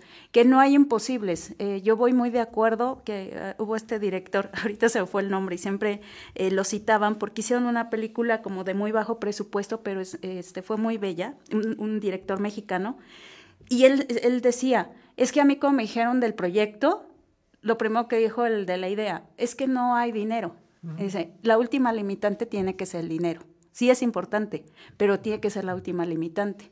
Si no tengo el dinero, puedo hacer eh, Sí, a lo mejor que me lo presten, sí, sí. que haya una retribución también, especie de trueque, ¿no? Con, con quien lo tiene. eh, y hacer también esta parte de que la gente se enamore del proyecto sin todavía verlo puesto en ver. escena. Que esa, les digo, pues esa es la chamba del, del productor ejecutivo junto con el director. Eh, y después de ahí es conjuntar también los, los equipos creativos, porque decíamos, sí, ya podemos pensar en un elenco y ver la disponibilidad de ese elenco de los actores, pero detrás de ellos ah, también tiene que haber lo que decíamos, la cuestión técnica, el iluminador, el escenógrafo, eh, que a veces pues él también va a necesitar conseguir un buen carpintero para hacer algún mueble, eh, algún eh, persona que, que hace vestuario, el vestuarista, etcétera. Entonces es buscar elementos creativos que sean buenos y que nos puedan agregar también a, a la obra. Entonces toda esa chamba tiene que ver y es muchísima coordinación, porque como es trabajar por proyectos, la gente a veces está comprometida con otros proyectos u otros trabajos, porque pues todos comemos. Por eso digo, esta cuestión del arte sí es muy, muy padre, es de lo espiritual, pero hay que considerar que, que la gente tiene necesidades Claro, eh, claro. como todos y que tenemos que caminar a ese ritmo también. Ya me imagino las, las noches que ha de pasar en vela tratando de cuadrar todas estas cuestiones, tratando de conjuntar todos los intereses. Sí, no, y depende a veces, es tan buena esta persona, pero no está disponible. Sí. O, o- o el presupuesto que tenemos no da para, No para, eso. para eso. Entonces, este, bu- buscar miles de alternativas. Eh, digo, a eso también es un trabajo muy creativo porque soluciona uno de 20 mil maneras Claro, lo que en un claro. principio a lo mejor solo era como una vía posible. Trabajo que no se ve, pero que sí. O sea, sin trabajo que no, se ve, pero posible. ajá, sí, que, que, que luego tiene que ir muy de la mano con, eh, con el director, o sea, mi trabajo así tiene que ser, y pues bueno, es, es un gusto ya cuando ve uno este todo armado, que bueno, esta semana ya es nuestro estreno, Que y, y- y era lo que pena, valió la comentaba, ¿no? pena, sí. Este, ahorita es, es la parte estresante porque todavía son detallitos, que si la rueda de prensa, que si cómo va a ser eh, ciertas cuestiones de promoción, que esa parte también me toca a mí ver. Entonces, eh, digo, así desde que empiezan los ensayos, estar en los ensayos para yo también entender la Claro, obra, claro, ¿no? claro. Le digo, este, no puedo estar, eh, porque el director me platica su idea. Pero hay detallitos que pues que necesitaría yo Hasta- meterme en su cerebro o algo verlos- así, ¿no? hasta y hasta verlos ya en verlos vivo y en ya todo en color. físico digo, ah, ya sé por dónde iba. Y también eso me ayuda a mí a pensar en- desde la parte práctica, el, el proponerle, porque como decíamos, ¿no? A lo mejor él quiere así, quiere un elefante rosa en escena. Y le digo, pues, ¿sabes qué? No, pero hay grises, ¿no? Son más accesibles. Eh, y te funcionan igual Claro. porque creo que tu sentido va por acá o me equivoco. Entonces, sí es muchísimo mm, eh, conversar con él y, y sí se tiene que hacer una mancuerna este, buena claro, para debatir. de equipo, sí, ¿no? para debatir, pero finalmente para buscar un resultado este, acorde también con, con mucho de lo que manejamos en Catamita. Catamita, como plataforma de artes escénicas, ya tiene también un, un caminito andado ya la gente que nos sigue sabe qué es lo que, que- que va a ver o esperar de nosotros y pues bueno, hay ya como una línea o una, una Más bien- convicción. más bien como que sabemos que va a haber algo, algo diferente, algo Así es. espectacular, algo fuera de lo común, algo que nos va a impactar. No sabemos Sí, qué. no sabemos qué. Pero, pero estamos seguros de que Catamita nos va a presentar algo espectacular. Sí, porque precisamente un- una parte de nuestra presentación decimos, somos una plataforma joven, aunque sea de corazón, como en mi caso, de propuestas arriesgadas e innovadoras. Ah. Entonces, arriesgamos, decimos, sí, algo va a haber, pero eh, entre esto puede ser algo que va a haber y que a lo mejor gusta mucho en cuestión de gustos personales o en cuestión de decir, no, a- para mí el tema hay como un rechazo o lo que yo vi eh, no lo esperaba, o sea, también puede haber esas Claro, reacciones. claro. Y para nosotros eso es lo válido, que, que lo que vean no tiene que decir siempre, ¡ay, qué bonito es! No, no, no, pero Está muy bien hecho, impactó, nos esmeramos en me que impactó, sea ajá. algo muy bien hecho, pero ajá, que precisamente empiece esta cuestión, eh, una crítica que se base también desde este, diferentes puntos de vista, ¿no? Y, y eso es lo padre también en, en- en el arte escénico. Nosotros hacemos una propuesta y el público es finalmente, eh, decide quedarse con parte de la propuesta, con toda esa propuesta, o definitivamente decir, no me identifico con ella, estuvo interesante, pero sobre todo que eh, lo que exponemos sea algo muy bien hecho, ¿no? Algo con calidad, algo este, eh, cuidado en los detalles y demás. Perfectísimo. Así que esta nueva propuesta de Catamita justamente se estrena este sábado. Este sábado Ajá, estrenamos la obra. Bovary. Sí. Ah, Bovary, así algunos dicen, me suena, me suena, le digo, sí, hay un bar en San Miguel que así se llama, ¿no? Eh, Bovary es, es una, realmente es una obra, es una propuesta escénica eh, un poquito... Basada en el libro de. Basada en la novela. Ah. No esperen ver la novela como tal. La novela es una novela Madame Bovary, que es el Ujú. Nombre completo. Eh, es una obra del siglo XIX que causó muchísima eh, controversia en su momento. eh, por ser una obra, le hablan transgresora. Hubo quien la calificó de feminista, ahorita- ahorita que estamos tanto en boga con esto, eh, este, pues desde entonces ya se abordaban estos temas. Y el autor fue sumamente criticado eh, por haber puesto sobre la mesa una historia donde aparentemente empieza a hablar de un personaje masculino, Charles Bovary, ajá, y quien termina jalando todo el foco de atención por lo intenso es, su ella, esposa, ¿no? La Madame, Madame Bovary, Emma Bovary, y bueno, plantea cuestiones eh, desde la insatisfacción, ¿no? Desde que esta mujer está casada, digamos, con el hombre perfecto, ¿no? Eh, eh, desde su perspectiva del amor eh, muy, muy ideal. Eh, un hombre, un médico que le, que le ofrece una, una vida estable, sin embargo, eso ella no lo ve como suficiente. Entonces, la transgresión viene un poquito, pues, con... Con estar bus- buscando. Estar buscando ese amor romántico Ajá. en dos amantes que tiene. Entonces, ya cuando dicen mujer casada y amante siglo Ah. XIX, pues, imagínense la controversia que se armó. Oiga, y ahora esta presentación de, de Catamita justamente también va a buscar, eh, pues ir más allá. Así es, va, va más allá de la novela. De hecho, yo hay gente, le digo, si leíste la novela, qué padre, porque vas a tener un referente de decir, ah, abordaron estos tres personajes con esta, estas inquietudes, estas emociones. Eh, si no conocen la novela, No tampoco esperen en verla ahí en escena, porque no, no estamos ahí. contando una historia realista como es el, el estilo de esta novela. Un- el género realista, básicamente lo que hace en el siglo XIX, dicen, eso eran críticas a la vida burguesa del tiempo, de ese tiempo. Empieza todo el auge del capitalismo, que también se aborda en, en- en la novela, esta cuestión de no estoy satisfecha ni con mi relación con mi marido, entonces pues bueno, busco ese amor romántico, pasional, desbordante en otros hombres, pero también en, en comprar, en tener lo que me gusta, o sea, todo lo que deseo a costa incluso de mi vida, ¿no? Porque realmente por ahí va, va el sentido de esta novela. Y finalmente yo creo que, que, que algo que, que nos queda claro es que el ser humano es un ser insatisfecho, ¿no? Siempre queremos ir por Siempre más. queremos más. Y, y esta novela lo marca mucho. Pero también, o sea, esa insatisfacción a lo mejor ahorita se puede ver como algo normal. Por eso siempre nos están diciendo, sal de tu zona de confort, ve por más, no te conformes. Y, y ese es un, un tinte muy de, de la sociedad de consumismo. Entonces, imagínense, pero en el siglo XIX abordarlo y además en la figura de una mujer, Sí, no, eh, no, no que a lo mejor ahorita también podría ponerse en entredicho. Entonces, bien visto, sí. sí, la propuesta que hace Catamita es precisamente mezclar un poco eh, esa situación del siglo XIX con cosas que estamos aquí ahorita En pleno actual. siglo XXI. Oiga, pues suena, suena muy interesante esta propuesta de, de Catamita. Cuéntenos Eh, ¿Qué día, a qué hora, en dónde va a ser esta Y- puesta en escena? Esta puesta en escena, Ah. oye, o sea, tengo así eh, este, la emoción de decirles que comenzamos este 29 de febrero y Sí. terminamos el 29 de marzo. Ok. O sea, estamos como en fechas así como, ay, 20 de 29 a Sí, sí, sí. 29, exacto. Pero pues bueno, porque febrero eh, trae sus 29 días, entonces sábado 29 a las 7 de la noche eh, es el estreno, eh, este, y pues bueno, de ahí hasta el 29 de marzo. Es la única temporada que está planeada para esta obra. Ok. Ajá. ¿En Eh, ese- se ese va a es presentar? En el Museo de la Ciudad, Ajá. en el Foro de Usos Múltiples, que es el Sí. foro grandote. El que está al fondo. Así es. Ojo también, eh, tenemos bastantes seguidores y dicen, ay, bueno, y el foro le caben como 200. La obra contempla una intervención del espacio, entonces el cupo es muy poquito.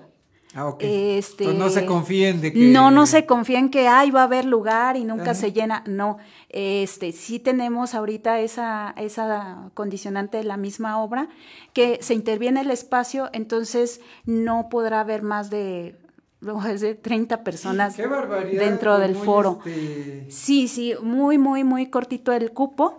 Entonces, si ya gustan también contactarnos a través de Facebook en Catamita, la página de Para Catamita, hacer sus reservaciones. para hacer reservaciones a inbox o el número, que bueno, es el que siempre manejamos, el 442 495 4235. A ver, repítanos así, más despacito para los que no tomamos taquigrafía. Ok. Es cuatro. 442 Ajá. 495 4235. Perfecto. Y en Facebook. Facebook como Catamita. Catamita. Catamita. Perfecto. La obra se llama Bovary. Ajá. Es una obra solo para adultos. se- siguiente condicionante, o sea, Ok. este, O sea, si- ¿solo si mayores les- de edad? Solo mayores de edad, mayores de 18 años. Eh, si los vemos muy jovencitos o que van a echar mucho relajo, Ajá. les vamos a pedir su credencial. Entonces, eh, también para que vayan preparados con, con su credencial. Y el este, tema es fuerte. El hay, hay tema- que decirlo. El tema es. es. fuerte y tratado de una manera muy Es- fuerte. sí, de una manera,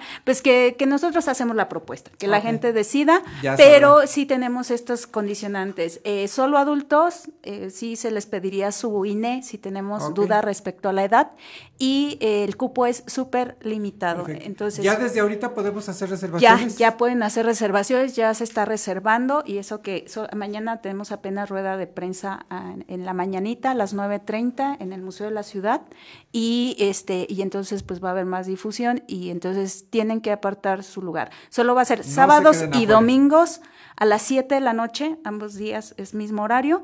eh, este, y pues bueno, ahí en el Museo de la Ciudad, foro de usos múltiples, eh, solo cuatro fines de semana, no va a haber más, para que no digan, ay, luego la veo, no va a haber más, porque después tenemos otra producción que ya Ok, después les platicaré. ya está Entonces, este, exacto, estamos ahí con todo, eh, produciendo dos obras justamente eh, para, para el siguiente va a ser estreno en mayo, entonces tenemos eh, ahora sí que el tiempo encima. Y pues ahí, los esperamos. El costo tiene, es de 150 normal y 100 pesos para eh, estudiantes, maestros e INAPAM. Perfecto, pues ahí está la invitación de la maestra Miriam Valderas para la eh, obra Bovary, eh, producida por Catamita. Catamita, este, dramaturgia y dirección de Juan Carlos Franco. Los actores, actorazos, tenemos a Cointa Galindo, a Jorge Smite y a Luis Rubio, que bueno. Sí, este, ya, es una ya, ya, garantía. ya, Con ya esos son garantía. Es una garantía.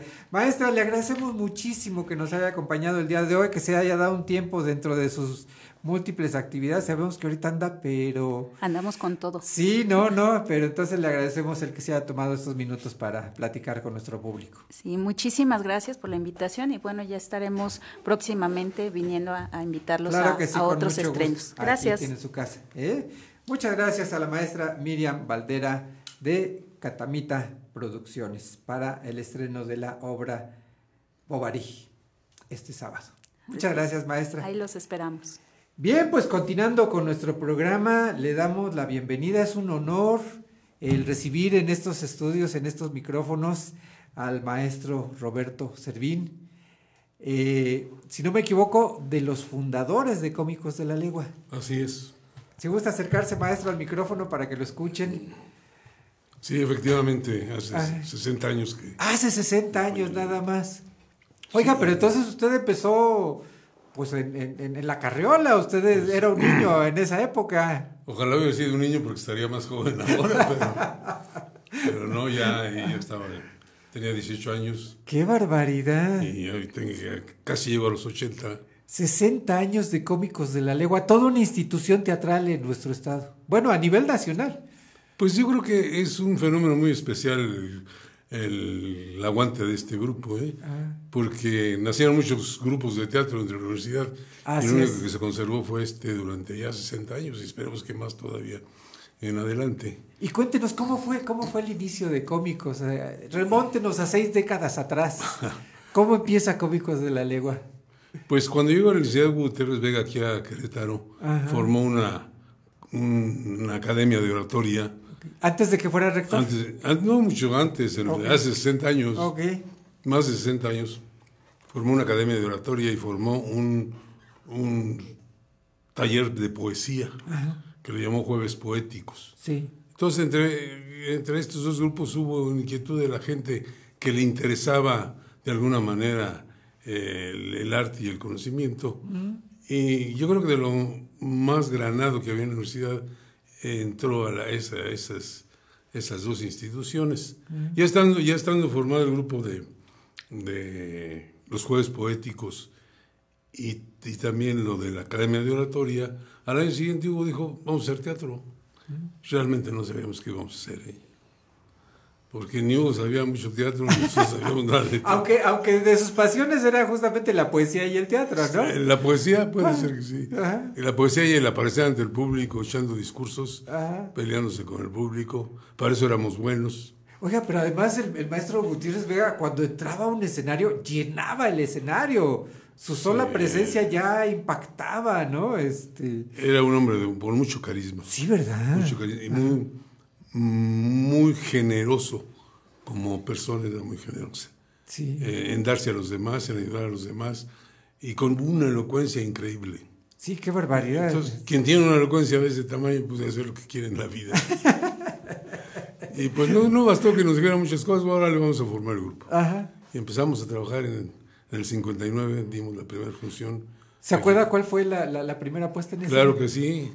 Fue aquí en el atrio del templo de Santa Rosa de Viterbo. Ajá. Todavía no existía la plaza que está enfrente. Era una callecita muy angosta. ¿Y entonces en la escalinata o en dónde? En la callecita, el escenario era el, el atrio. Sí. Y el público se sentaba en, en la calle. Poníamos sillas ahí para que se sentara el público. Ajá. Y estaban las casas que nos servían así como para lanzar la luz o para eh, poner sonido, para robarnos la luz de los cables, porque pues que de otra manera no había manera de iluminar. tres focos que teníamos, Sí. eh, tres focos de un, de un fotógrafo queretano muy famoso, eh, el maestro Galván, nos Sí, prestaba sus focos sí, para, sí. para iluminar nosotros. Imagínense cómo estaríamos en tinieblas. ¿no? Ajá. Ahí fue, empezamos con eh, el paso de las aceitunas de Lope de Rueda, Ajá. después seguimos con el cántico espiritual de San Juan de la Cruz, continuamos con las coplas de Don Jorge de Manrique a la muerte de su padre y terminamos la presentación con una entrevista de Cervantes, el juez de los divorcios. ¡Wow! ¡Qué experiencia! Cuatro cositas muy, parece que no, pero la poesía en voz alta era, yo no le tenía mucha fe en público, sin embargo tenía un éxito extraordinario. Así empezó, por ejemplo, Héctor, Héctor Mendoza en la UNAM. Sí. En la UNAM empezó haciendo teatro así, en poesía. Ok. Y después, bueno, pues se- ya se desarrolló más el teatro. Pero yo creo que eh, lo importante de este grupo es que fue creado por un grupo de universitarios que no, inter- no tenía intereses más, que eh, pasar el tiempo, porque en esa época, en los 60, no había televisión, las películas la pasaban toda la semana las mismas, entonces no había manera de distraerse. Ya había dos o tres canales de televisión nada más. No había todavía televisión en Querétaro. Ah, qué barbaridad. Sí, la única comunicación era la radio. Sí. Y hasta eso no había muchas estaciones de radio en esa Había dos. Había dos estaciones de radio que nos apoyaban mucho hasta eso, Ajá. a nosotros. También grabábamos un programa que se llamaba La Hora de la Universidad. Ok. Los lunes la, la grabábamos y pasaba el martes. Pero era muy chistoso porque Entonces las grabadoras eran muy especiales. Si nos equivocábamos, volvíamos a empezar. no podíamos editar el, el programa. Entonces, formaditos uno detrás del otro según el texto. Y no se me equivoque. Y el que se equivoque, si era muy grave, eh, 20 centavos de multa y paramos y cortábamos y volvíamos a grabar. Si no era grave, bueno, Ah, se, se- Pasa. sí. Ah. Qué fantástico. Otra, otra época, maestro. Sí, la- la- esa época fue muy tranquila en Querétaro. Incluso la, la edición todavía era así, cortar con navaja el, el- el pedazo de cinta y luego pegarlo con Durex. No, no, en este caso no, porque la radiodifusora tenía un- una grabadora de alambre. ¡Ay, qué caray! Era, era alambre lo que, lo que usaban. No, pues no había forma entonces ni siquiera de... De, De cortarle y parcharle. ¡Qué barbaridad! Pero era muy, muy divertido. Sí. Era muy divertido. Eso nos, eso, ganábamos con ese, eh, al grabar ese, que cada quien tenía que, ah, pues si me equivoqué, ni modo, ahí están los 20 centavos. Ajá. ya saliendo de ahí nos íbamos a echar un pozole con lo que se juntaba por los errores cometidos. Que el pozole entonces yo creo que estaba a 10 centavos. Bueno, pues ya, ya, ya salía para, para la comida de todo. Y así fue creciendo el grupo, maestro. Pues se fue conservando, yo creo que lo más importante es que se vaya conservando, porque el grupo ha tenido altas y bajas terribles, pero siempre ha estado con- en continuo trabajo. ¿De quiénes se acuerda usted de los iniciadores, aparte de usted? De todos, de todos, me acuerdo, cómo no. Eh, Paco Rabel, es de los fundadores. Sí. Álvaro Arriola Valdés, que fue director de la Universidad Tecnológica, eh, y maestro, director de la preparatoria de, Sí, de sí, la sí, sí. UAC. Ajá. Es Manuel y Federico Lozada, que eran hermanos. Mm, José Antonio Navarrete, que acaba de fallecer hace como dos o tres meses. Eh, Juan, mi hermano y yo. Ok, Hugo Gutiérrez Vega, por supuesto. claro, claro, sí. Y de las muchachas, pues Raquel Josefina Gutiérrez, hermana de Hugo. Y Marilena Cisneros, que era maestra de, de danza y estudiaba Derecho. Todos éramos estudiantes de Derecho, salvo yo, que era el más chico, que apenas estaba en prepa. Pero todos los demás eran estudiantes de Derecho. Y, y, la, y, y el teatro era la, la, la pasión aparte del... Pues el ya cuando empezamos a hacer teatro ya se volvió pasión. Se volvió pasión de, además de entrega total, porque jamás hemos cobrado como actores en los cómicos. Por lo menos la base de los cómicos nunca ha cobrado. Los Es de- puro amor al arte. Puro amor al arte. Ajá. Como decían en, en Mérida, en una de las críticas que nos hicieron, los cómicos eh, no, viven del, no viven del arte, viven para el arte. Sí, eh, y bueno, esas, es, pues, esos tipos de frases pues, nos dejan muy complacidos a todos. Aunque nos dejen, como decía la señorita, muertos de hambre. ¿no? Pues Maestro, tenemos que ir a un corte, pero regresamos en un momento para seguir platicando con usted. Muy interesante esta charla de conociendo los orígenes de esta institución tan queretana eh, como es el Teatro de Cómicos de la Legua. Yo creo que cuando se habla de Querétaro hay algunas cosas muy, muy icónicas y entre ellos es el, el- el- grupo de cómicos de la Legua, ¿no? Así como que muy representativo de, de Querétaro. Sí, señor. Sí. Maestro, en un momentito regresamos aquí con Muy usted bueno. a Creadores de nuestro siglo a seguir platicando. Sí. Vámonos un corte, Cintia. Muy rápido, Fer, porque todavía tenemos mucho que platicar. Sí, sí, sí, así es. Estamos en Creadores de nuestro siglo. Por Radio 11. Regresamos. Esto es Radio 11 Música. Hola, ¿qué tal a toda la banda de Radio 11? Soy Ulises de Kinky, mandándoles besos, abrazos. Y empezamos.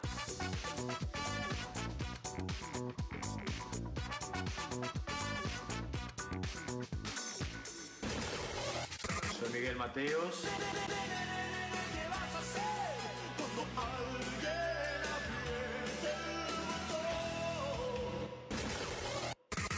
onda, raza? Soy Gloria Trevi.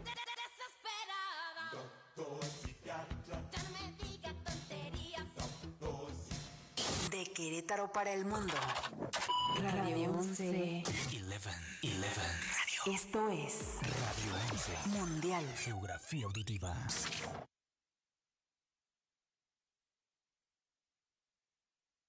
Esto es Lo que no sabías del cine. Luces, cámara, radio films. Será tu nombre para el registro? Jean Erso. En la película Rogue One, una historia de Star Wars, recrear la apariencia de Darth Vader fue un reto para los diseñadores de vestuario, Glenn Dillon y David Crossman, ya que en cada película de Star Wars hay cambios sutiles en el atuendo del villano. Por ejemplo, el casco empleado por Vader en el Imperio contraataca es más brillante que su predecesor, pero después de muchas discusiones, el director decidió que prefería la versión mate, tal como aparece en Una Nueva Esperanza. El resultado final es una producción fiel de la apariencia de Vader y las cajas en su cinto coinciden exactamente con las de Una Nueva Esperanza, incluso hasta en los más pequeños detalles. La caja del pecho está nuevamente creada en madera pintada con botones pegados. ¿Qué vas a hacer cuando te atrapen? ¿Qué harás si te doblegan? Si continúas peleando.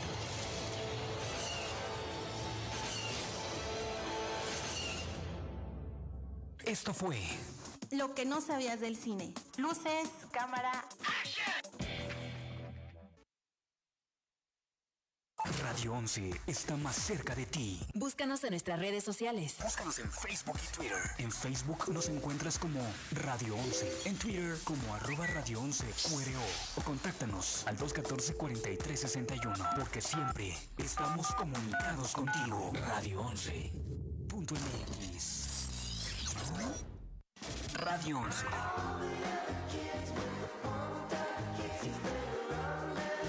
Radio 11.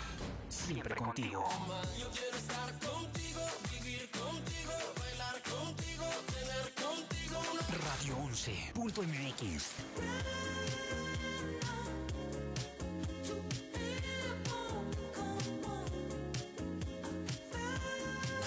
Escúchanos en todas partes.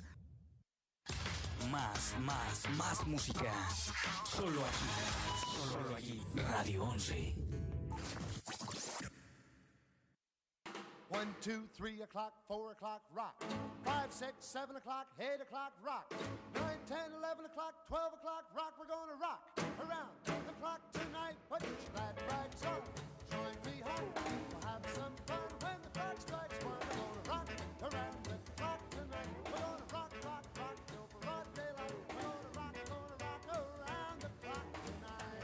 Regresamos a creadores de nuestro siglo. Estamos aquí debatiendo que si el pasaporte, que no sé qué, que no sé qué tanto, Fer. Pues sí, es algo básico. Nos estás tener- regañando porque no tenemos pasaporte. No nos regañes. Fer, No, no, te regañes. No te regaño. Mejor danos las vías de comunicación. Claro que sí, recuerden que aquí el número en cabina es el 214-4361, extensión 119. Y también recuerden que estamos en Facebook Live como creadores de nuestro sitio. Nos pueden ver ahí. Nos Sí pueden. está, sí está, sí Ya está, que no te estoy diciendo Ya a dijiste, ti. ya dijiste la Le palabra estoy diciendo pueden. a la Ya me gané, ya me gané De hecho, mi incluso paleta. sí pueden verlo porque acabas de decir que no se ve. Entonces, Ah. sí se puede ver la transmisión en vivo. Yo Me la acabo estoy de viendo. ganar una paleta. No te estás ganando nada. Un amigo me dijo, qué, perde qué mala perdedora eres. Me Sí. mandó un mensaje y me dijo, ¿Ya ves? no. ¿Ya ves? ¿Ya ves? Todo el mundo se dio cuenta de que yo me acabo de ganar una paleta. Una paleta de. Ya no voy a de- discutir. Oye, vamos a la segunda parte de esta entrevista con el maestro Roberto Servín, quien justamente nos está platicando de estas seis décadas de cómicos de la legua, toda una institución maestro en. Querétaro. Sí, y además este, iniciamos el teatro como, como quien echa el agua a alguien que no sabe nadar. No sabe- Órale. A ver. Órale, a ver. Mueve los brazos, mueve las piernas. No, no respires debajo del agua. Y, Oiga, maestro, pero me imagino que a lo largo de estas seis décadas, bueno, las experiencias que puede contar, las anécdotas que puede contar, uy, pues deben de ser así. y bueno, y no, y no todo quedó ahí porque sí, realmente después empezamos a estudiar teatro. Ok. No nos quedaba más remedio que, que entrarle de lleno. Sí. Eh, algunos estudiamos diplomados de dirección o diplomados de actuación, Ok. etcétera, pero, pero yo creo que sí fue creciendo actualmente el grupo y en dirección también. Los cómicos realmente tienen dos etapas. Sí, maestro. La primera etapa que es la de cómicos de la legua, así recorrer la legua, y la segunda etapa que es de mesoneros. Ok. El- Y aquí en sus instalaciones de, Sí. de- eh, del centro de... el primer mesón que tuvimos fue aquí al, al costado de, la iglesia de Santa Clara. Ujú. Luego tuvimos otro aquí en Madero. Ok. Y ahora el que tenemos actualmente, que ya afortunadamente el, eh, fue adquirido y es parte del patrimonio de la universidad. Ah, qué padre. Eso nos lo donó Mariano Palacios cuando era gobernador. Ok. Eh, se lo donó al, a través de, de la, de la universidad, se lo donó a los cómicos para que hiciéramos ahí nuestro te- teatro. Perfecto. Y ahora esa es la, la sede de, de Cómicos de la Legua. Y las dos, las dos etapas son muy interesantes. Ah. Sí, la primera que recorrer México, porque lo recorrimos de por todos lados, ¿eh? Qué fantástico. Por lo menos hasta que abrimos el primer mesón nos dedicamos a eso. Sí. Pero es que los tiempos eran más fáciles. Ok. Había muy malas carreteras, había muy mala comunicación, había muy malos carros. Pero había más seguridad. Pero había mucha seguridad. Sí, sí, sí. Podíamos quedarnos a mitad de la carretera y no pasaba nada. Podíamos salir a las 12, 1 de la mañana. Sí, a lo mejor ahorita ya es impensable, ¿no? Sí. Y sobre todo en ciertos lugares. Sí, pero eso nos dio una manera muy especial de actuar porque cambiábamos de escenario y otro escenario diferente y público diferente. No era el mismo público, no sabíamos que iba a reaccionar, pero eh, habíamos logrado ya la fuerza necesaria para imponer, para imponernos en el escenario. Ok. Por eso que me platicaba de Hugo que, que llegaba a escena y era impresionante. Sí, sí, sí, no, yo, yo tuve la oportunidad de verlo actuar en la Ciudad de México y vaya, llenaba el escenario con su sola presencia. Ese primer grupo y tenía esa gracia también, que se subía a escena y entraba. Sí. Tenía que vernos el público forzosamente. Ok. Ese- Oiga, y entre, eh, perdón, entre las, entre las puestas en escena memorables, justamente es la que ahora se está volviendo a presentar, que es la mudanza. La mudanza de Elena Garro. Ajá. Y, Esta- y tuvieron oportunidad justamente de, de mostrársela a ella. Sí, esta, esta la estrenamos hace 30 años. Sí, Fue la primera vez que la estrenamos. El elenco sigue siendo casi el mismo, cambia una sola de las personas. Ajá. Entonces, 30 años después no es tan fácil. Ya me Pero es, imagino. es un excelente elenco. ¿eh? Ok. Mm, Las actuaciones son extraordinarias. Eh, la- cuando Elena Garro eh, era esposa todavía de, de- de Octavio Paz, le tocó estar en, en París con- en el 68. Entonces, después del, del 68, Octavio Paz dijo, yo me retiro, de, eh, renuncio a ser Sí. diplomático de México, porque me da vergüenza lo que ha cometido el gobierno. Sí. Y, y doña Elena Garro también se desterró y se quedó en París. Ahí desde el 68 estuvo, hasta el 99 regresó a México. Ok. Cuando regresa a México, la, eh, eh, el Instituto de Bellas Artes le organiza un Festival Nacional de Teatro. Ujú. que Ahora le llaman Muestra Nacional de Teatro, que realiza cada año, pero ese estuvo dedicada a doña Elena Garro. Y los invitan a ustedes. Íbamos en competición. Ok. No es que ven tú, ven tú. eh, Había una competencia para poder llegar a, un- a una muestra nacional de teatro. Ujú. Y como se trataba de Elena Garro, pues tuvo preferencia, sin duda, la, la mudanza, que, que es una obra, es una pieza clásica, llena todos los requisitos de la pieza teatral, muy bien hecha, con mucha categoría en, en el diálogo y llena eh, todos los pasos que va siguiendo una obra de teatro, los, los perfecciona doña Elena. Garro. El primer día que, que, se, que se hizo el festival, hubo un reencuentro de todos los dramaturgos, ah, las mujeres dramaturgos, dramaturgas, eh, eh, que le hacían un homenaje a todas ellas. Era un- se llenó una sala grande de todas las mujeres que se dedicaban al teatro o que dirigían o que, o que producían, pero todo relacionado con el teatro. Y después de ese encuentro se- nos presentamos nosotros en, en el Museo de, de Aguascalientes y asistió doña Elena Garro a presenciar esta obra de...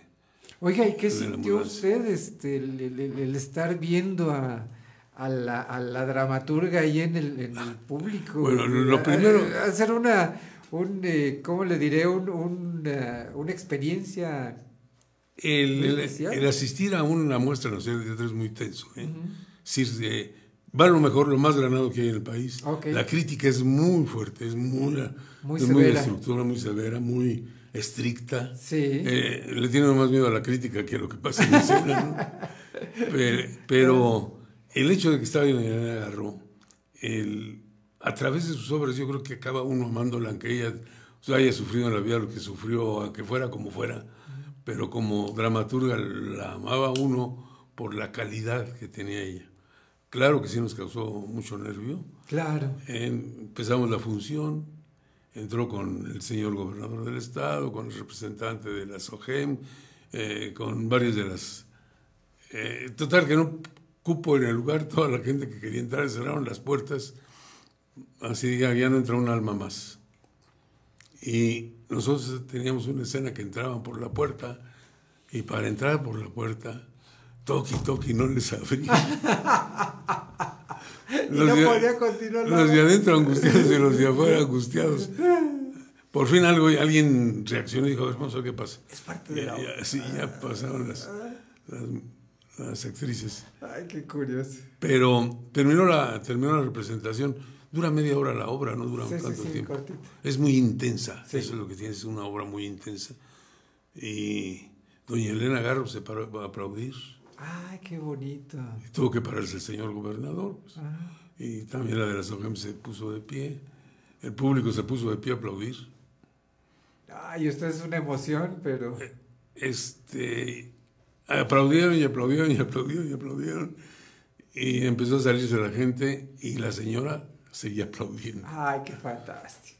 Y tenía que ir a otro evento que le seguía, que le continuaba y le decían, vámonos señora porque nos están esperando en el otro teatro para Y seguir. ella seguía ahí. No, dijo, déjenme, déjenme estar aquí con esta gente. Ay, qué fantástico. Qué bonita experiencia, man. Sí, yo creo que es de las experiencias más emocionantes que hemos Ya- ya tenido. lo- ya me imagino. Sobre todo por el, el cariño, así fuera como mamá gallina con sus pollitos. Ya me imagino, pero bueno, como esa de haber tenido muchas, muchas experiencias. Oiga, y ahora eh, cómicos, eh, pues dirigidos por una mujer. Eh, La directora general del grupo Ah. es una mujer. Para que no se hable mal de... De que las no- mujeres no tienen oportunidades y todo, este... Su entrevista anterior también es una mujer. Así es, así es, sí, realmente, eh, pues ha de ser una experiencia muy, muy extraordinaria al ser dirigidos por Patti, Patti Corral. Es muy, es este, ya no es tan fácil dirigir el grupo de los cómicos. ¿sí? Ajá. Es- creo que cada vez se complican más las cosas. Sí. Es un grupo que, que aparentemente creen las, las, los, que, los extraños al grupo que nosotros estamos subvencionados por la universidad y no es cierto, nunca hemos tenido un subsidio por parte de la universidad. Ok, ok. Si nos ayudan, por ejemplo, los gastos del, del lugar, la luz, el agua, eh, pero todo lo demás corre por cuenta de los cómicos. Por eso no cobramos, porque lo que entra ahí es para la producción y para lo que se necesita. Que en teatro sí ya platicó la señora que se necesitan muchas cosas. Sí, sí, realmente nunca, nunca alcanza el dinero, nunca alcanza. Y es, además es caro, la Claro. producción es cara. Claro. Y bueno, Patti pues se ha, se ha dedicado más a la administración del... No, ella no es directora escénica, pero sí es... de- ya tiene más de 20 años en los cómicos. Qué barbaridad, pues eh, realmente una labor muy, muy buena la que está realizando justamente al frente de, de esta institución. Y ahora se remonta justamente esta pieza de la mudanza, maestro. Sí, porque yo creo que es muy actual, la, la mudanza es muy Ah. actual. Es, eh, los que vayan a verla van a encontrar con que estamos viviendo los tiempos de la mudanza. Estamos mudándonos. Es el cambio. El cambio de los, de los, este, de los progresistas que, que tratan de retener a los, los conservadores, como tanto se habla de eso. Realmente es eso. La mudanza es eso. Aunque es la mudanza de una casa. Sí. La, la, la dueña de la casa, que ha vivido toda la vida en la casa, que ahí vivió con sus padres, con sus hermanos, con sus sobrinos. Pero parece como que, se le está fueron- escrita para... que para- se le fueron muriendo y que se y vino a menos el, la casa, a pesar de vivir en una familia muy rica, y la, la nuera, la nuera viuda, que quiere el progreso, quiere salirse de esa casa, quiere, quiere una casa con más luz, con más alegría, con más, con más vivencias, con nuevas vivencias. Y eso es realmente lo que nos está pasando en México en estos momentos los que quieren progresar y los que no queremos progresar, o al revés, como sea, ¿no? Pero siempre hay ese enfrentamiento y ese estira y afloja de las dos fuerzas. ¿Quién va a ganar? Al último lo sabemos. Un tema muy actual, maestro. Sí, y además muy bien tratado por Elena Garro. Ok. Es, es realismo mágico, Elena Garro es realismo mágico. No deja de haber la, el sentimiento del público de que hay algo mágico allí, Hay algo de que ahí. hay fantasmas en ese cuarto, porque además lo damos en un cuarto, si la gente está metida en una casa ajena y está viendo este drama terrible que es el enfrentamiento de dos. Así de como dos observando mujeres. por la mirilla, ¿no?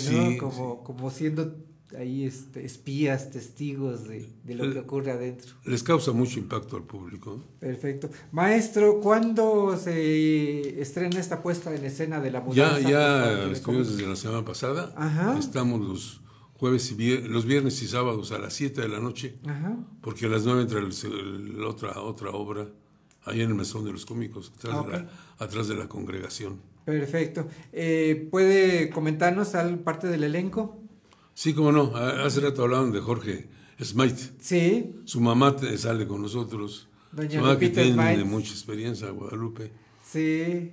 que es parte también de los cómicos. Jorge también fue parte de los cómicos. Guillermo, su esposo, también es parte de los cómicos.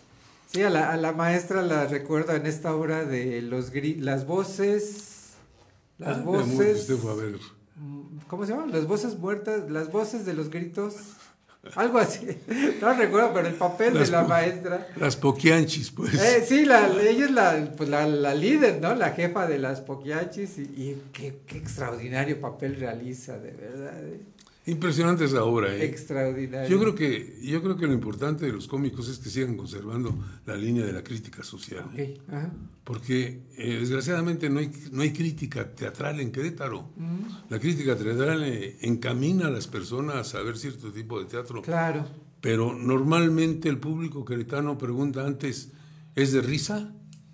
Si es de risa pasan, si no es de risa no pasan. Y están equivocados totalmente porque el teatro no, no, es, no es la No pretensión del necesariamente, teatro. no, no necesariamente tiene que ¿Qué es para divertir? El teatro en sí mismo di- distrae, divierte. Sí, pero, Pero- también nos tiene que mover, ¿no? También nos tiene que hacer pensar. nos Claro, que- ahí está el, problema. Claro. Puede ser de mucha risa, pero puede obligarlo a, a pensar. Claro. Yo no sé si usted ha visto La Farsa y Justicia del Corregidor. Ajá. Es una, es un obrita también de, que está, no para el público de reírse, pero es una obra muy bien hecha y además este, ejemplificante. Es un reflejo de la vida. Sí, sí, no, es una crítica, este, pero, pero está tan simpática que, que uno ni se da cuenta, ¿no? No se está Pero inconscientemente sí se da no cuenta. se está haciendo pensar. Perfecto, maestro. Entonces, eh, sábado, jueves y dio- viernes, Viernes y sábado, sábado a las 7 de la noche. a las 7 de la noche en. Cómicos de la Legua. Recepción a las seis y media, porque siempre empezamos a las 7. Perfecto. Para quien nunca haya ido a Cómicos, cuéntenos cómo llegamos. Pues si saben llegar a la congregación, Ajá. es atrás de la congregación. Exactamente a la vuelta. Si saben llegar al jardín de Plaza de Armas, Exactamente, a la vuelta. a la- Perfecto, es una callecita muy chiquitita. Guillermo Prieto. Perfecto. Y ahí a media cuadra, ahí está la entrada al mesón de cómicos de la legua. Así es. Maestro, no sabe cómo le agradecemos, de verdad, un honor, un honor haberlo recibido en este programa Gracias. de creadores de nuestro siglo. Pues no tiene por qué ser un honor, pero me da gusto estar con ustedes. No, claro que sí, maestro, claro que sí, se lo apreciamos muchísimo, nos ha encantado platicar con usted y le agradecemos mucho el que se haya tomado esta molestia para platicar con nuestro público. Bueno, estoy para servirles. Muchas gracias, maestro, muchas gracias. Pues antes de retirarnos, vamos a escuchar la reflexión. La frasecita. ¿Cómo era? ¿Cómo era?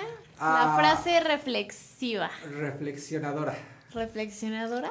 Así quedamos, ¿no? La frase reflexionadora. Ah, ok, la- Reflex- Ay, reflexionadora de Cintia de la Ah, semana. Que por cierto me va a disparar una paleta que me acabo de ganar. No, Fer, eso ¿Verdad no va a sí, pasar. No va a pasar porque no te lo dije a ti, lo dije al público. Bueno, escuchamos tu frase reflexionadora. Dice, si alguien te dice que algo es imposible, no le hagas caso. Está hablando de sus limitaciones y no de las tuyas. ¡Wow! Híjole, pues muy cierto, ¿eh? Sí, Fer, ¿cuántas veces nos han dicho, no, Sí, ¿verdad? eso no se puede o no vas a poder, ¿no? Incluso No ya te dicen a ti que, que sí. tú no puedes hacerlo.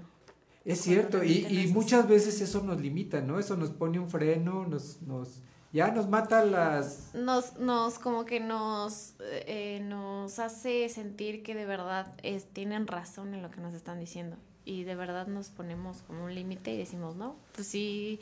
O a lo mejor no, si él no pudo, pues yo tampoco voy a poder. Híjole, ¿y sabes qué es lo peor? Que a lo mejor a veces es por pura envidia o por este, ¿no? Ah, Sí, a veces incluso ni siquiera es que no hayan podido ellos o que ellos piensen que no, sino más bien como que, ah, pues mejor yo lo hago y a él le voy a decir que no, que él no, que no lo haga para que se, se le acaben las ganas. Como dice el dicho, eh, párate para que me siente yo. Así es, Fer. Pero Oye, no pues debe no, ser así. no, no, no, no debemos dejar que nadie, que nadie nos haga menos, ¿no? Que nadie nos mate nuestras ilusiones. Ni siquiera nosotros mismos, porque a veces también nosotros mismos Somos nos- el primero, ¿verdad? Nos juzgamos y nos señalamos y decimos Y nos no. juzgamos muy y fuerte. no se puede. Mucho más fuerte que muchas otras personas. A veces sí pasa así, Fer. No hay que permitir que nadie, que nadie nos limite, que nadie nos corte las alas, ¿no? Así es, Fer. Perseguir Oye, nuestros sueños. antes de que nos vayamos, Sí, quiero dime. mandarle un saludo a mi amigo, el que me dijo que soy una muy mala perdedora. Él se dio cuenta de que. ¿Cómo se Bueno. llama tu amigo? Porque le vamos a invitar una paleta no también. le ¿no? digas eso porque me va a mandar mensaje ahorita. no, fíjate que eh, él, él se llama Abraham Sí. y es un muy buen fotógrafo. Ah, perfecto. Es, es, es, un, es, es un muy buen amigo mío, uno de mis Mm. mejores amigos. Y siempre me anda ahí tomando fotografías y todo es como mi fotógrafo de, de, de confianza. Sí. y pues si algún día se les interesa una Ah, sesión de fotos, lo pueden buscar como Art, Art Black, así, Art Black con K al final, Bonds. Y así lo encuentran en, en Instagram y en Facebook. Oye, ¿y por qué no lo invitamos al programa para que nos platique justamente del arte de la fotografía? Ok. Yo creo que hay mucho, hay mucho que platicar con él, ¿no? Justamente de. Bueno, pues ya está escuchando. Yo creo que ya ahorita no tarda en mandarme un Y mensaje. saliendo de aquí, pues vamos, vamos a comer la paleta que, Que nos no, debes. que no, Fer, que no. Muy bien, Cintia, pues muchas gracias, muchas gracias, te agradecemos por esa reflexión. Muy interesante y hay que ponerla en práctica. Es nuestro, nuestra, Nuestra tarea. una- nuestra frase reflexionadora de la semana. No, eso hay que ponerla en práctica todo el año, Bueno, sí, pero vamos a empezar. Con algo se empieza. un paso a la vez. Un paso. Muchas gracias, Cintia. A ti, Fer. Bien, pues hemos llegado así al final de este programa. Agradecemos a nuestros invitados el que nos hayan acompañado el día de hoy. Maestro Roberto Servit, de verdad, de verdad ha sido un honor tenerlo en estos micrófonos. ¿eh? Le agradecemos muchísimo. No, y su gracias por presencia. la invitación. Muchas gracias, maestro, de verdad. Le agradecemos. Y a todos nuestros invitados. También agradecemos al equipo que hace posible la realización de este programa. El día de hoy no habíamos saludado ¡Qué a nuestro bueno! productor Ah. estrella, para que no se ponga celosa Cintia. Saludamos es que a... siempre le echas flores, eh. Pues oye, se las merece, realmente es un productor estrella, ¿verdad, Fer? Oye, pero ya no me ha puesto mi música. Espera, déjame, pongo hasta los audífonos. y no A ver. Ya música. no me has puesto mi musiquita. Es que las dices muy cortitas. Ah, no la me da próxima- tiempo de, de la- buscarte la música y luego ponértela. Apenas va a iniciar y ya. Apenas, apenas vas, vas a... O sea, ya terminaste y yo apenas estoy poniendo la música. La próxima reflexión de la siguiente semana va a ser un poco más larga para ver si sí me regreso. chance. Fer, como siempre, muchas gracias por No, la producción excelente. ¿eh? un gusto trabajar Muchísimas contigo. gracias a ustedes. Siempre ¿Eh? es un gusto. Muchas estar aquí. gracias, muchas gracias. Fer. En la memoria fotográfica, Nitzia. Nitzia, muchas gracias por todo tu apoyo. A ustedes muchas gracias, como siempre un placer y, y aprendiendo todos los lunes demasiado. Cuídate Gracias. mucho, cuídate mucho. ¿eh? Oye, ya me dijeron que sí, que me, me puso sí, jalo por mi paleta. Ah, ya ves. No puede ser posible. Ni modo, ni modo, ya te tocó doble paleta. No, él No, y además le tienes que invitar a Nitzia también, ya son No, tres hombre, paletas. ya mejor hagan su pedido. Oye, Cintia, pues muchísimas gracias. Como a ti, siempre, siempre es un placer estar aquí contigo, Muchas gracias. riéndonos un ratito y haciendo este Pasando una mañana agradable. ¿eh? Así Es, eso es lo que nos haces tú, hacer una, una mañana muy agradable. Muy feliz. Muchas gracias, Cintia. Bien, pues los esperamos la próxima semana en una emisión más de Creadores de nuestro siglo. Hasta la próxima.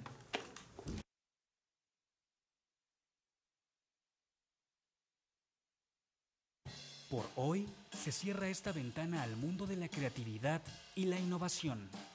Radio 11 presentó Creadores de nuestro siglo. un programa de entrevistas bajo la conducción de Fernando Pérez Valdés.